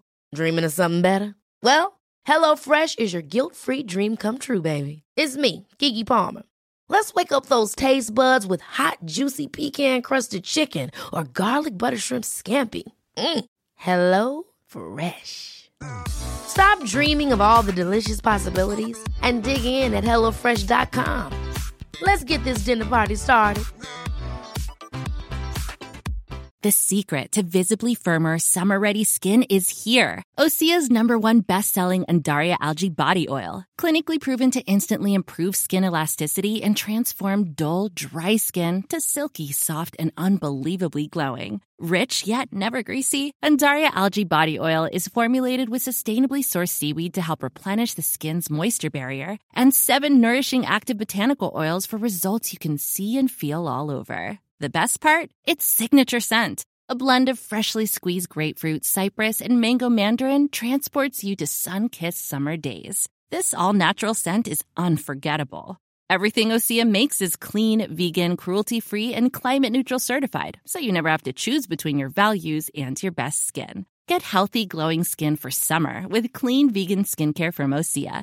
Get 10% off your first order site wide with code GLOW at OseaMalibu.com. That's E code GLOW. Para que te enteres del próximo noticiero, suscríbete y dale follow en Apple, Spotify, Amazon Music, Google o donde sea que escuches podcast. Te invitamos a visitar nuestra página julioastillero.com.